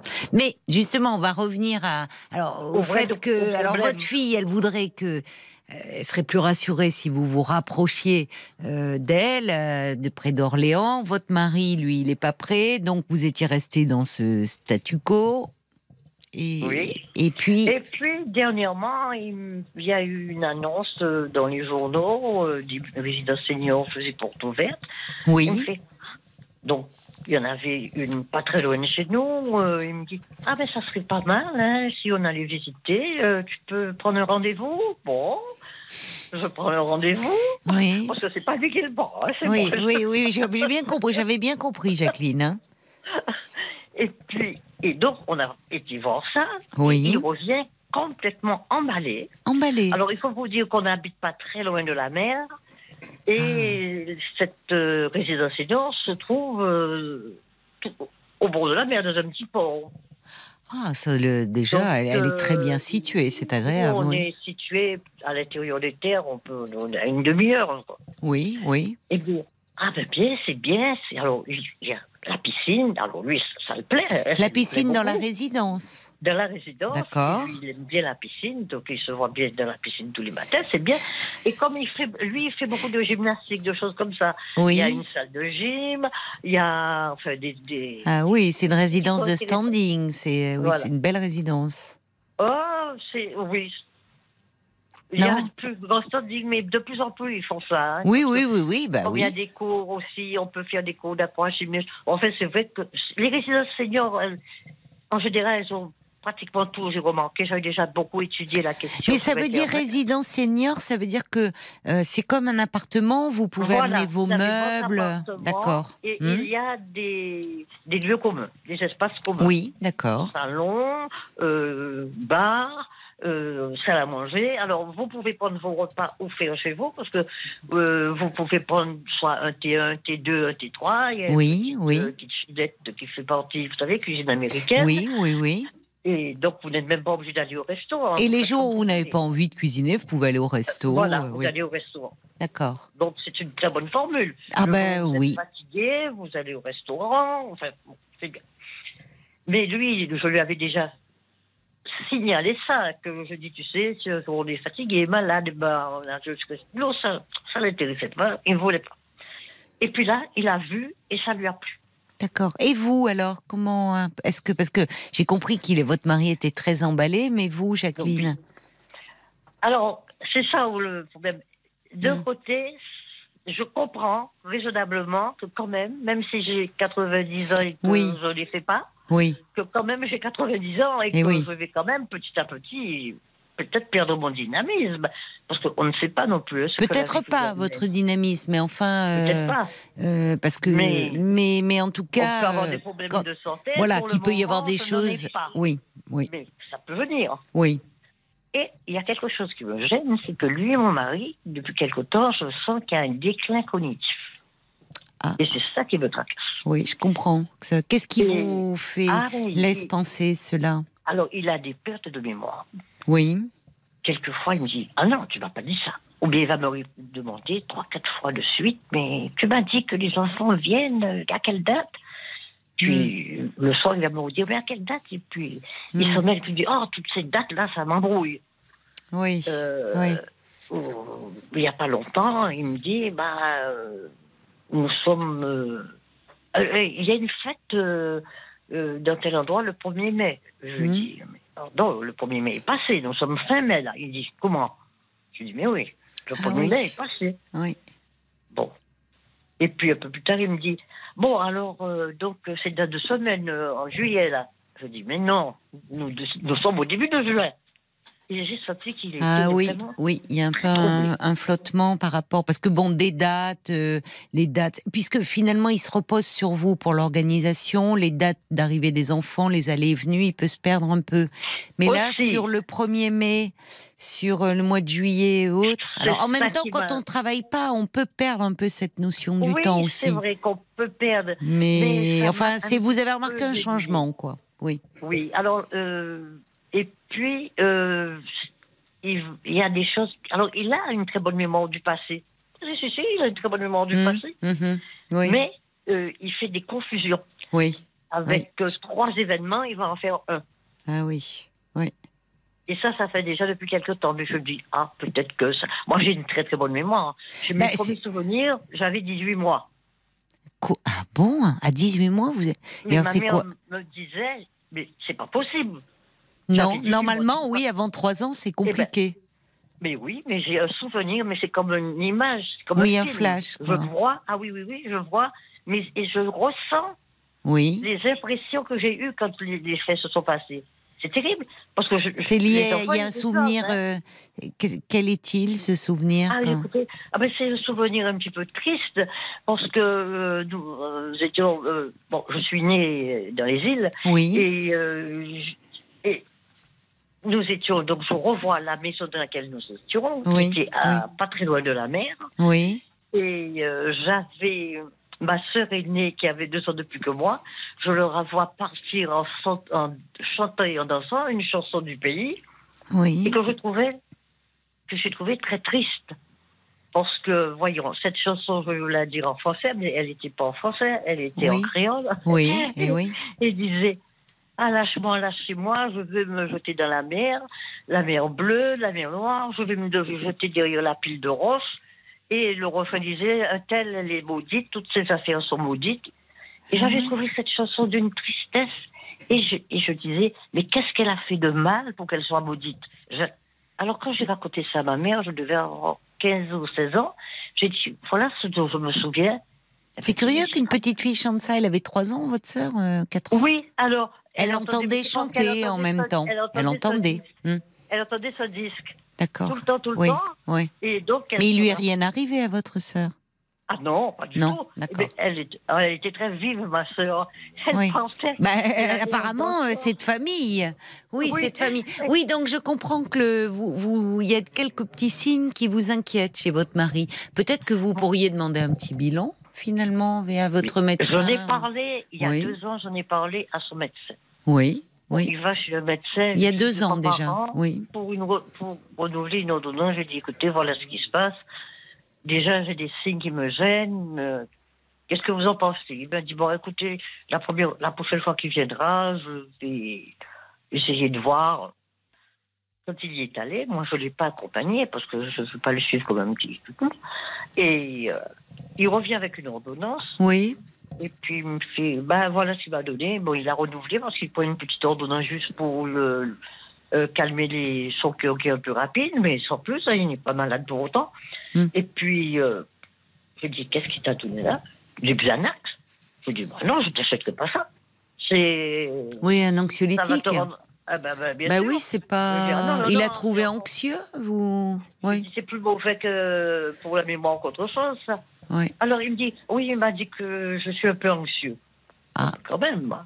Vous, le, vous, vous ne le percevez pas comme cela? Vous le sentez Si, pas? si, c'est un, si, il est anxieux, il est anxieux, mais euh, moi, je, je suis pas Oui, vous avez peur que ça la. Ah non, non, non, oui. non, non, non. oui. Donc il n'en a pas pris? Ah non, je ne lui pas acheté. Mm. J'ai dit non, je te l'achète Et il lui a pas prescrit parler de, de faire un petit bilan euh, peu- non, Justement, il y a des consultations mémoire dans les hôpitaux, vous voyez, où. euh, Je pensais qu'il lui aurait donné. Oui, oui, il a, il, il a, vu- euh, il a essayé de calmer l'anxiété, mais oui, vous, vous auriez aimé un bilan. Il est toujours possible hein, de prendre un rendez-vous dans un hôpital et Mais dans une consultation proposé. mémoire. Mais, mais c'est ce que je lui ai proposé. Alors, je ne lui ai pas dit en direct. Je lui ai dit, mais tu sais qu'à notre âge, c'est une bonne chose de faire des bilans. Euh, tu sais vous êtes maligne dans votre façon d'amener les choses. Ben oui, je lui ai dit, tu sais que moi, j'ai l'intention d'en faire un. Et euh, tu veux que je prenne rendez-vous euh, pour toi aussi? Il m'a dit, non, non, pas du tout. Il a refusé. Même si Et vous, il- oui, oui, Mais non, mais il a peur. Je pense qu'il a, Il a peur, que- oui. Il a peur. Il doit sentir des choses et il a peur. oui, oui. Enfin, donc tout ça me tracasse parce que je me dis oui, que si quelque chose m'arrive et qu'il est tout seul dans la Oui, mais je euh, comprends. Oui, oui, oui, oui, je comprends. Euh, Après, euh, c'est ça. Il y a, un- il y a, il y a un décalage euh, entre vous deux et, et hum, c'est-à-dire, est-ce que vous, vous, alors. C'est- bien d'avoir été visité. Et, euh, vous allez pas, vous n'êtes pas obligé de le mettre en place là dans les mois qui suivent, mais Oh, peut-être y réfléchir. euh, vous voyez pour, euh, je sais pas moi, l'année prochaine, enfin de savoir qu'il y a cette possibilité. Ou finalement oui. c'est un compromis. oui, ce qui serait voilà, peut-être une vie où vous gardez vous votre autonomie, mais avec quand même euh, à des euh, comment dire une sécurité parce que dans ces résidences euh, il y a du personnel. Si vous avez besoin, s'il y a un souci ou la nuit, il y a toujours quelqu'un. Oui, mais c'est là où, il y a, où le bas blesse. C'est que Oui. quand il a, on a visité ça, il me dit le soir Ah oui, c'est oh, c'est très bien, ça m'intéresse. Oui. Euh, alors, quand ma voiture, je m'en débarrasse. hein, je m'en débarrasse. Je dis Ah bon? Je Oui. dis T'as plus besoin de voiture? Surtout aujourd'hui qu'elle est tellement. Il conduit toujours? Il conduit? Oui, il conduit. Il se sent peut-être moins à l'aise aussi au volant. C'est ce que une de mes filles m'a dit. Maman, Oui. si t'as une ça, c'est S'il dit ça, c'est qu'au fond, il se sent moins à l'aise. Mais eh ben, c'est vrai que quelquefois, je suis pas trop rassurée aussi. hein. Vous, vous ne conduisez pas? Si, je conduis. Si, mais vous le laissez conduire. Oui, mais vous-même, Oh, voyez, à côté, vous vous dites, c'est peut-être un peu. Oui. Quand nous sommes Bon. ensemble, il n'est pas question qu'il conduise. Hein. Que je conduise, pardon. Il n'accepte d'être conduit que s'il n'est pas bien. Oui, lui, il, prend- il sent peut-être qu'il bon, il y a des un petit peu des, des, des choses qui qu'il qui, qu'il perd. Bon, il a 89 ans, hein. euh, c'est pas et- normal. à cet Non, c'est pas qui normal. Mais qu'est-ce qui vous inquiète, vous, finalement Alors, dans le, le problème, fait- ce qui m'a vraiment, qui me pose vraiment problème, je dis, oh là là, faut faire attention. C'est que aujourd'hui on en reparle, euh, et puis euh, je lui dis, mais tu m'as dit euh, hier que tu allais te débarrasser de ta voiture. Euh, je dis qu'on supprime une voiture, puisque moi j'ai ma voiture, il a la sienne. Oui. Je dis qu'on supprime une voiture, je suis tout à fait d'accord, mais euh, on peut pas rester sans voiture. Eh bien, mais pourquoi tu veux? J'ai tout sous ma main, à portée de ma main. J'ai une boulangerie, j'ai un magasin, il y a le cinéma, il y a... Je dis, mais tout ce que tu appelles à portée de ta main, c'est minimum 2-3 kilomètres. Alors, je dis, si c'est pour faire une randonnée, une marche, très bien. Mais je lui dis... La résidence, la résidence où vous vous trouvez, vous me dites, elle est près du port, mais euh, elle est éloignée des Oui, commerces. enfin, elle est- elle elle est est près éloignée des port, commerces. Bah, oui, parce que vous savez, c'est des, des endroits qui sont un petit peu. euh, Oui, mais je comprends si elle est près du port Oui, et si elle est dans un endroit. c'est très- Elle n'est pas dans le centre-ville directement. Il y a Alors, 2-3 ils kilomètres du centre. ils, appellent ça centre-ville, mais moi j'appelle pas ça centre-ville. D'accord. Mais vous, vous pouvez garder une voiture si vous en avez deux, bah, quitte à avoir un box à ce moment-là. Mais je, mais je lui dis, mais tu te crois pas tout pour aller faire, si on veut s'acheter de n'importe quoi, de l'alimentation, de la pharmacie, n'importe quoi, on a besoin d'une voiture. Alors cela dit, il y a le bus. On sortirait plus. Et puis je dis, alors on ne sortirait plus, on resterait dans la résidence. Il me dit, comme lui, il aime marcher, qu'il marche pendant longtemps, il me dit, mais je peux tout faire à pied. Oui, hein, c'est ça. Mais vous n'avez pas les mêmes besoins. Parce que vous, vous voulez, euh, lui, il est dans quelque chose, il est peut-être un peu plus casanier, il a moins besoin de liens, il se voit déjà dans la résidence. Vous, vous avez, vous êtes très indépendante, très vive. On, va continuer à se parler après les infos de minuit. On doit marquer une petite pause, hein, ma ah, chère bah, Jacqueline. À tout de suite.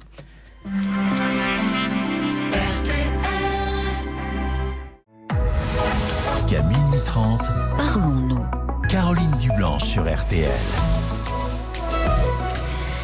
Sur RTL, le soir, on se parle, on se soutient, on se transmet aussi de l'énergie, de l'espoir et de l'énergie. Eh bien, Jacqueline en a à revendre malgré ses 90 prêts printemps, eh bien, on dirait une jeune fille euh, débordante de vitalité. On vous retrouve, euh, ma chère euh, Jacqueline. Alors, vous dites finalement, voilà. On vous entend, vous êtes bon, vous pleine, pleine d'entrain, pleine d'énergie. Votre mari, il a un an de moins, mais il est un petit peu plus fatigué. Mais enfin, ce qui reste dans un registre normal compte tenu quand même de son âge. Et c'est vrai qu'il est difficile de suivre votre rythme, il faut bien le dire peut-être. Alors, vous êtes allé visiter, visiter une résidence senior, euh, votre mari il est emballé, il se voit déjà dans la piscine, à la salle de sport. Mais alors du coup, lui, ben, il dit allez, plus besoin de voiture, on bazar de tout. Et vous, vous êtes un peu réticente. Mais vous pouvez garder un box, Jacqueline. Euh, ça vous rassure, vous gardez un box Alors, je lui, mais c'est ça, je, lui dis, mais écoute, on peut garder qu'une voiture. Ben voilà. Mais voilà. quand même, je dis, si tu veux aller te promener à la plage, la plage, on peut pas le. On, a fait ça à pied quand on était plus jeune. J'étais une très très bonne marcheuse, mais j'ai eu un accident quand j'avais 80 ans et ça m'a laissé une petite. Euh, à la longue, ça fait une arthrose parce que j'ai eu euh, deux fractures du bassin et évidemment, euh, j'ai remanché quand même assez rapidement dans le moment. Mais maintenant, j'ai de l'arthrose. Oui. Parce qu'il y a 90 ans, finalement, oui. C'est et c'est un peu les mots euh, là. on voit que le mental, lui, je vous avais le mental de, jeune fille. Mais mais écoutez, ça peut être. Il faut trouver un compromis. D'ailleurs, il y a Bambi qui dit euh, peut-être que finalement votre mari, lui, pourrait davantage se lier en résidence s'il fait du sport, euh, qu'il va à la piscine, il rencontrerait d'autres personnes aussi.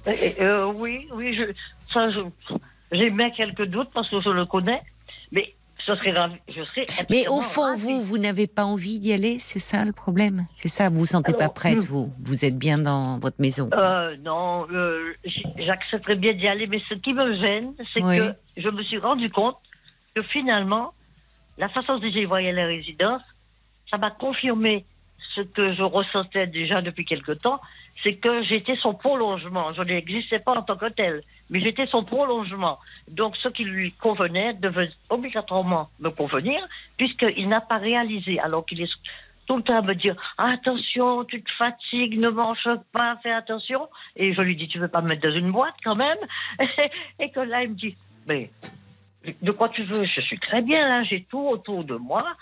Alors est-ce qu'il se projette dans au fait que je puisse disparaître un jour et qu'il reste seul?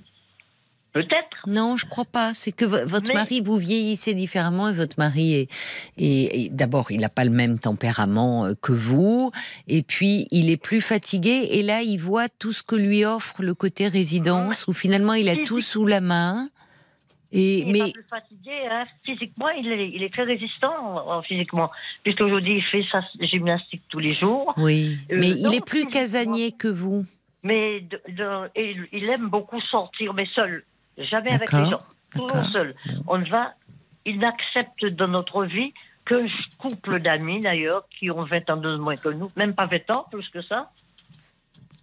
La jeune, vous voyez, je suis, elle a 58 ans, là, je, ma fille est née, et lui, le mari, il a 60 ans. On s'entend très bien, Et hmm. ils les acceptent, cela. Vous pouvez vous donner un peu de temps encore pour réfléchir. Mais c'est pas déraisonnable comme projet quand même. Parce que vous, vous êtes en pleine forme, vous êtes parti pour faire une centenaire et, ah. même au-delà. Mais, mais après, il y a quand même, parfois, on peut être attrapé par certains mots. Il y, a, y a quelque chose où à la fois vous gardez votre autonomie, votre indépendance, une vie agréable, et en même temps, il y a euh, des, des, des choses communes, il y a quand même une structure qui permet que en cas de problème, euh, tout de suite, euh, des personnes peuvent vous porter secours. Ça peut être rassurant. Et par rapport à l'inquiétude de votre fille, où elle vous disait rapprochez-vous de nous, euh, votre fille aussi pourrait être rassurée. On va mettre encore une demi-heure de plus. Parce que c'est on, l'éloigne de nous en, en déménageant. Alors je trouve ça vexant, je dis il me dirait oui, on va aller du côté de chez elle. Je dirais ah ben, c'est bien. J'accepte ce changement et je vais m'y adapter. Mais là, c'est un gros changement. C'est un gros changement. Hein. Vous êtes prête à le faire, mais déménager dans une ville où, euh, bon, euh, finalement, en dehors de votre fille, vous ne connaissez personne, vous n'avez pas vos habitudes. C'est pas si simple. Oui, c'est pas si bah, simple. Non, parce que Oh, bon, bah alors, alors écoutez, alors, alors la solution, c'est votre mari va en résidence senior, et puis vous, bah, vous vous rapprochez de votre fille. Écoutez, si vous voulez, voilà. Peut-être que vous arrivez à un moment, vous dites, voilà, on, on se sépare. Il y a les couples se séparent maintenant à tout âge, donc. Euh, je bon, oui, enfin, non, je vous taquine, mais qu'est-ce que vous voulez? Il va bien falloir trouver un compromis. Donnez-vous le temps d'y réfléchir. Voilà, j'ai une fille qui me dit, eh ben, plus que c'est ça, tu fais de ton côté, lui il fait du sien. Oui, enfin, ça n'a pas de sens non plus. Enfin, enfin, au, fond, euh, euh, vous, n'allez pas maintenant vous séparer. Ça n'a pas de sens, je trouve. Vous voyez, vous, vous, avez vécu ensemble euh, eh et, vous vous entendez plutôt bien quand même. Donc, il ne faut pas maintenant que ça devienne une source de conflit. Vous allez certainement trouver un, un compromis. Oui, alors pourquoi je vous appelais? Oui, mais il va falloir qu'on conclue. C'était, c'était, ben le, c'était le motif de votre appel, je crois. C'était justement ça. C'est que vous ben n'étiez pas d'accord. Oui, oui, oui, oui. Bon, enfin, oui, mais c'est très long, c'est vrai. Que, parce qu'il y a tout euh, un, procédé dans ma pensée. Oui. Je voulais dénouer, mais c'est vrai que c'est très long pour faire par à l'antenne. Donc. Euh, et oui, parce que enfin moi je, je, vois parce que là on en arrive, on parle déjà depuis un petit moment, ma chère Jacqueline. Et, euh, et, en fait je voyais sur votre petite fiche, bah oui, il y avait un peu un désaccord. Euh, sur le fait de ce projet de, de, résidence senior, vous pouvez vous donner un peu de temps. Finalement, vous pouvez encore vous laisser une année, dire à votre mari, lui, il se projette dans cette résidence, et vous donner un peu le temps de voir. Bah, c'est vrai. Finalement, vous voyez, vous n'êtes pas obligé de décider dans les semaines et les mois qui viennent. Aussi. Tout à fait. Et votre mari peut commencer à se projeter. Vous, vous continuez votre vie telle qu'elle va aujourd'hui et qu'elle vous convient très bien. Et, et, puis, et puis, vous verrez. Il faudrait pas que ça devienne une source de conflit entre vous. Ça serait dommage. Finalement. Comme vous dites. Bah non, oui, ça serait dommage. Ça serait dommage. Alors j'ai quelques messages. Il euh, euh, y a Ruben qui dit écoutez Jacqueline et sourire, cette envie, cette énergie, cet appétit de la vie, c'est tellement réjouissant. C'est ce que dit Bambi aussi, hein, ah euh, qui dit bah, elle est stupéfaite par cette jeune geek. Vous savez les geeks, bah, vous devez savoir, c'est ceux qui sont, bah, voilà, vous, à votre rire vous connaissez, qui sont fous d'internet. elle dit quel plaisir d'écouter Jacqueline, qui nous laisse entrevoir un futur débordant de fantaisie et de dynamisme. C'est vrai. que c'est réjouissant. Euh, vraiment. Il y a Cathy qui dit bah, peut-être que, bon, voilà, euh, votre mari pourrait se, lier davantage à la résidence. Elle dit pour vous, pour votre arthrose, la piscine, ça serait euh, très bien aussi. Alors, il y a quelqu'un qui dit ah, tiens, c'est pas mal ça comme compromis. Et une résidence senior du côté d'Orléans, près de votre fille? Ah, ben ça sera un, bon compromis. C'est vrai, finalement. C'est que j'avais proposé. Eh ben voilà, peut-être, effectivement, votre mari, il serait dans sa résidence, mais Orléans, il n'y aura, pas le, il y aura pas la mer, il n'y aura pas le port. Hein. la, plage d'Orléans, il n'y aura pas la même jolie vue. Hein. Eh oui, il faut voir un compromis. Est-ce qu'il y a des, j'imagine qu'il y a beaucoup de réactions aussi oh sur Facebook, Paul. Il y a la moite euh, d'Annecy. Il y a la moite d'Annecy qui dit, eh bien, mettez-lui le marché en main, la résidence, mais avec une voiture, vous n'aurez pas l'impression de céder à tout ce qu'il veut. Et peut-être qu'il y a des bus aussi qui pourraient euh, il y a Lilou qui vous adore. Elle dit ah, elle me fait trop marrer, Jacqueline. Elle me rappelle ma grand-mère. Il y a aussi Marie-Jo qui dit vous êtes formidable. Cette dame de 90 ans. Ben moi aussi, j'ai une amie de 90 ans qui aussi s'appelle Jacqueline. Elle vient me chercher en voiture et elle me conduit dans les lotos. Et pourtant, j'ai 65 ans. Bravo. Ah, et puis il y a ben, aussi. Euh, ben, les Jacqueline, c'est un bon cru. Exactement. Il y a Patricia qui dit que vous êtes génial. Mes parents âgés, eux, ne s'en sortent pas en informatique. Et vous, votre curiosité fait que vous êtes à la page. Euh, sincèrement, bravo. D'ailleurs, vous avez raison, Jacqueline, les tablettes seniors, elles sont pas intéressantes. Caroline, Prenez une tablette normale, c'est top. Merci pour le conseil. Et puis il y a Manu qui dit ah, vous êtes euh, vraiment phénoménal, Madame Jacqueline. La route passe beaucoup plus vite avec vous en vous écoutant qu'elle pêche. Ah oh, bah écoutez, ils sont tous adorables et c'est vrai que je vous écoute tous les soirs et je trouve ça oh. très sympathique. Euh, bah, C'était un plaisir de euh, vraiment de vous écouter, ma chère Jacqueline. C'est vrai que c'est réjouissant et jubilatoire, et je rejoins ce que disait Bambi. Euh, franchement, moi, vieillir comme vous, mais je signe tout de suite, quoi. Et, je comprends que vous ayez des amis beaucoup plus jeunes parce que euh, on aura envie euh, d'être votre copine, quoi. Vraiment d'aller. Bon, écoutez, je vous remercie, mais je vous fais confiance. Vous aussi, vous vivez très très bien. Oh, ben ça, ah, ça, malheureusement, c'est pas. J'espère. Ah oui, ben si euh, avec Paul à côté, voilà, t'entourer de jeunes, c'est peut-être ça le secret. Voilà. je vous embrasse, ma chère Jacqueline, et puis j'espère que vous allez trouver un terrain d'entente avec votre mari.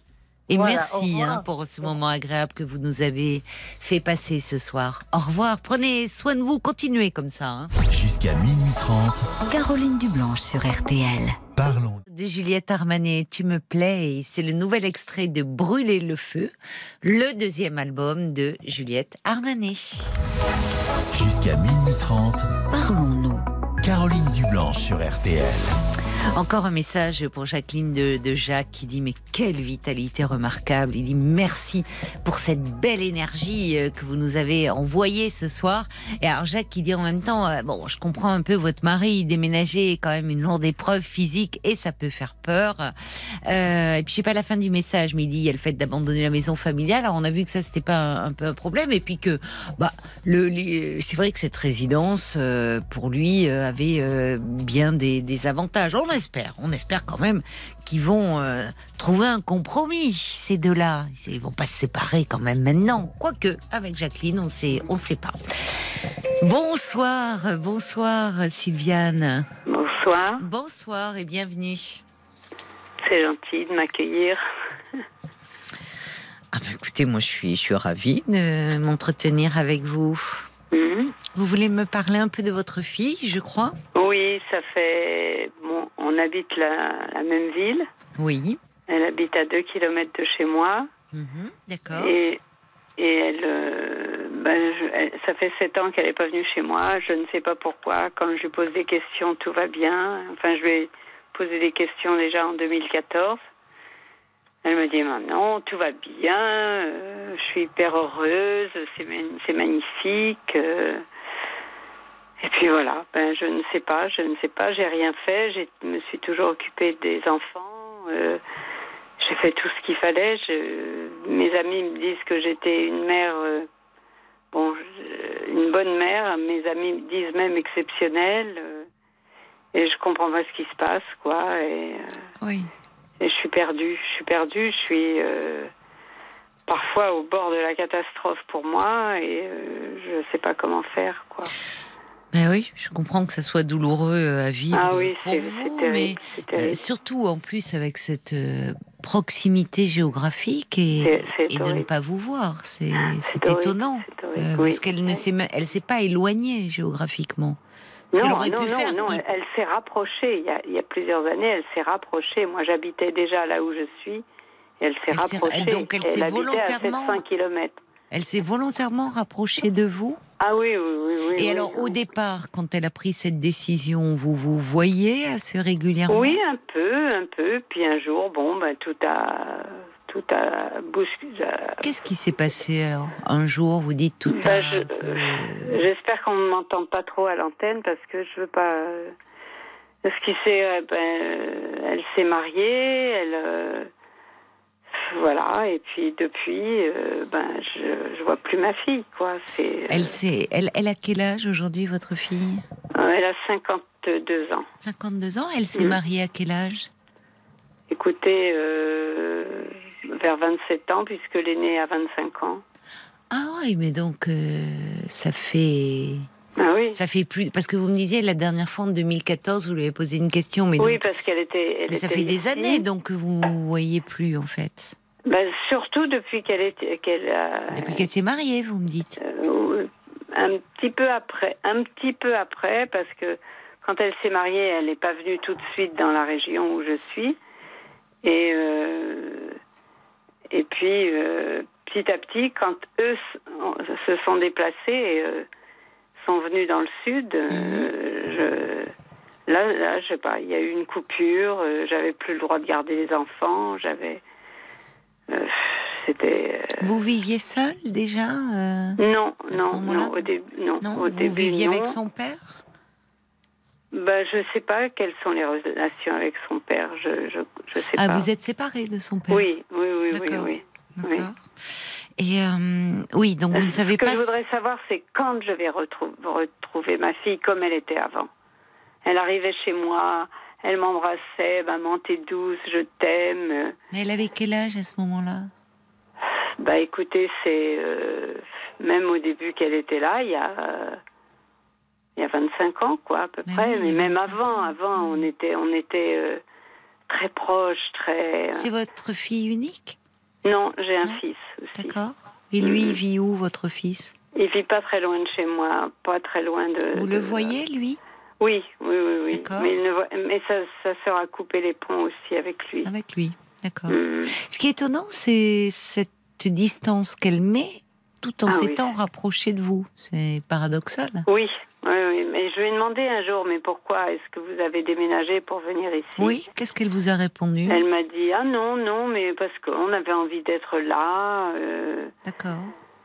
Euh, je sais pas. Et vous voyez vos petits-enfants? Vous me dites, vous avez une petite fille qui a 25 ans aujourd'hui? Oh, Alors j'ai un petit-fils qui a 25 ans, lui je recommence à le voir, il passe me voir. Il passe vous voir Bon, oui, c'est bien. Il passe, et puis moi je vais le voir aussi. Et puis j'ai un autre petit-fils qui a 4 ans de moins, que je vois de temps en temps, et j'ai une petite fille. Euh, ben, pendant un an et demi, je les ai pas vus, quoi. Et puis, euh, moi, je relance toujours pour les anniversaires, pour... Mhm. Euh, et puis voilà, quoi. Et, quand vous dites que vous allez le voir, ça veut dire que vous allez le voir dans la maison familiale Ah, vous allez le voir sur travail. D'accord. Et alors, quand vous, avec votre gendre, comment ça se passait au début avec ben, le mari Ça a toujours été un peu distant. Il y a toujours eu un peu de distance et et, et quelqu'un m'a dit c'est un manipulateur pervers narcissique. Mais c'est qui ce quelqu'un? C'est des amis qui le connaissaient bien. Donc vous pensez que... non, mais puis quand je lis les, des choses sur les pervers narcissiques, c'est lui, quoi. C'est lui. C'est lui. Hmm. Mais qu'est-ce qu'il vous a fait à vous? Rien, euh, non, rien de particulier. Enfin, si de temps en temps des, des trucs qui n'étaient pas très sympas, euh, euh, me laissant sous la pluie, par exemple, à une, euh, une, profession de foi de mes petits enfants, d'un de mes petits enfants, euh, me disant euh, je devais raccompagner, ramener, raccompagner sa mère et puis j'ai attendu, attendu, puis en fait après quand j'ai retrouvé sa mère à la cérémonie, elle m'a dit ah non mais il m'a dit que vous étiez déjà parti, alors que c'était pas vrai, j'ai attendu, est-ce que vous pensez que votre fille euh, est, heureuse dans son couple? Pas du tout. Ah bon? Qu'est-ce qui vous fait dire ça? Je la connais bien. Bah, je la connais bien. Plus si bien. Malheureusement. Ah, je la, connais, je la connais bien, ma fille. Oui, mais alors, voyez, il y a une chose qui m'interpelle, c'est-à-dire, euh, on en parlait d'ailleurs, je ne sais pas si vous, vous pouvez écouter euh, euh, les podcasts sur, sur Internet. On a, on a fait un, podcast après l'émission sur la relation mère-fille. Mhm. Et on a abordé... On était, on était très, très proches. Et oui, mais, mais j'entends ce que vous me dites. J'aimerais la retrouver telle qu'elle était avant. Mais oui. Oui, mais, oui, mais justement, peut-être que le problème, il vient euh, entre autres un petit peu de là. Parce que toute relation humaine, et, forcément la relation mère-fille en, fait partie, elle évolue. Parce que entre la, petite fille, la jeune fille, la jeune femme, après la, jeune adulte qui se marie, qui devient maman à son tour, cette mm. relation, elle évolue.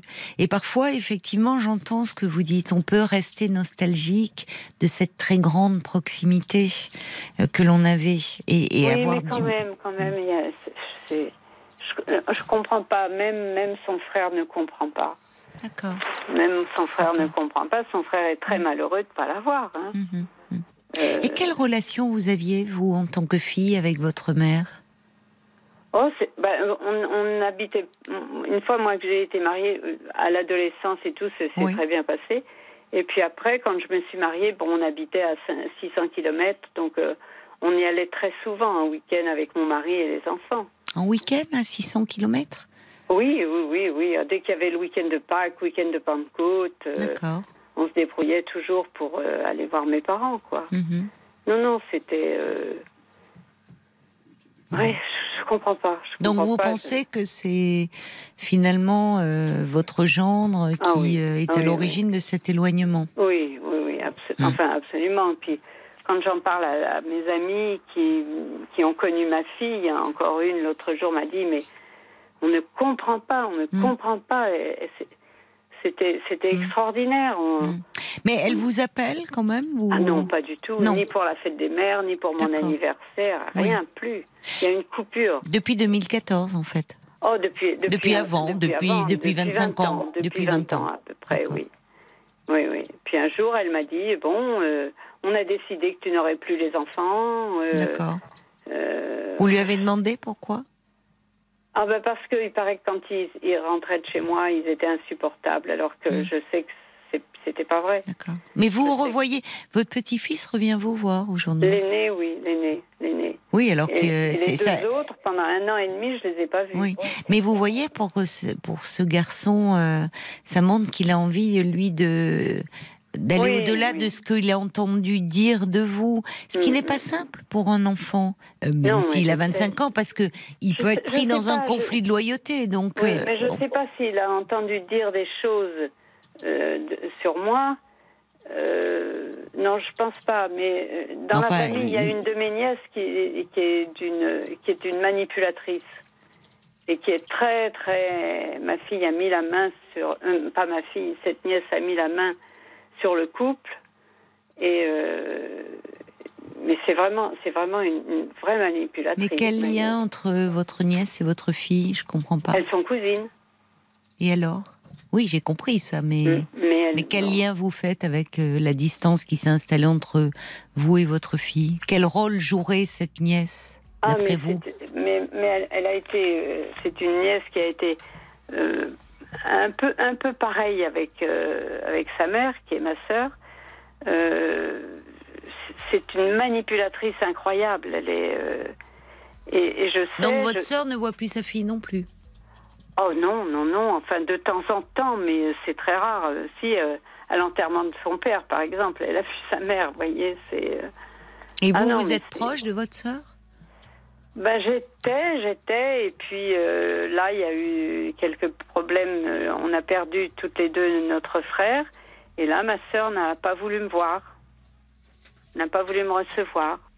Oui.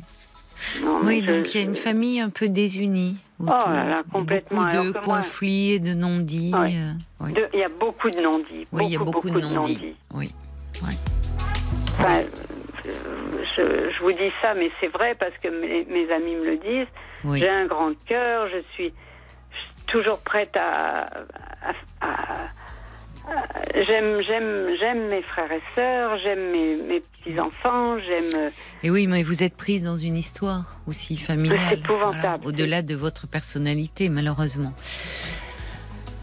Peut-être pourriez-vous euh, en parler, puisque j'entends que vous voulez pas trop développer par peur d'être reconnu à l'antenne, mais peut-être que vous pourriez faire cette démarche euh, en cabinet? Pour un peu parler de ce lien qui est forcément source de douleur euh, pour vous. C'est terrible, c'est terrible. Oui, je comprends. Bah oui, c'est douloureux. C'est déjà il y a, y, a une, y a quand même un élément positif, c'est que votre petit-fils se rapproche de vous.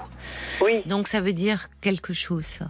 Donc voilà, et surtout ne parlez pas de sa mère ou de cet éloignement parce que ça pourrait le mettre en, porte-à-faux. Mais allez en parler. Bon courage, bon courage à vous, ma chère euh. Sylviane. C'est toujours douloureux. Puis peut-être écouter cet inédit euh, sur la relation mère-fille, ça pourrait vous éclairer. Bon, bon courage à vous en tout cas. Au revoir, Sylviane. Au revoir. C'est gentil. Au revoir. Je vous embrasse, je vous souhaite euh, une excellente nuit, un très bon week-end. Bambi me dit que samedi c'est la journée mondiale du bien-être, alors l'occasion de prendre soin de vous, de votre santé physique et psychique. Passez un bon euh, week-end euh, en compagnie de Georges Lang. Toute l'équipe vous embrasse et vous dit à lundi, ah il y aura du foot lundi. On sera là mais à 23h. Hein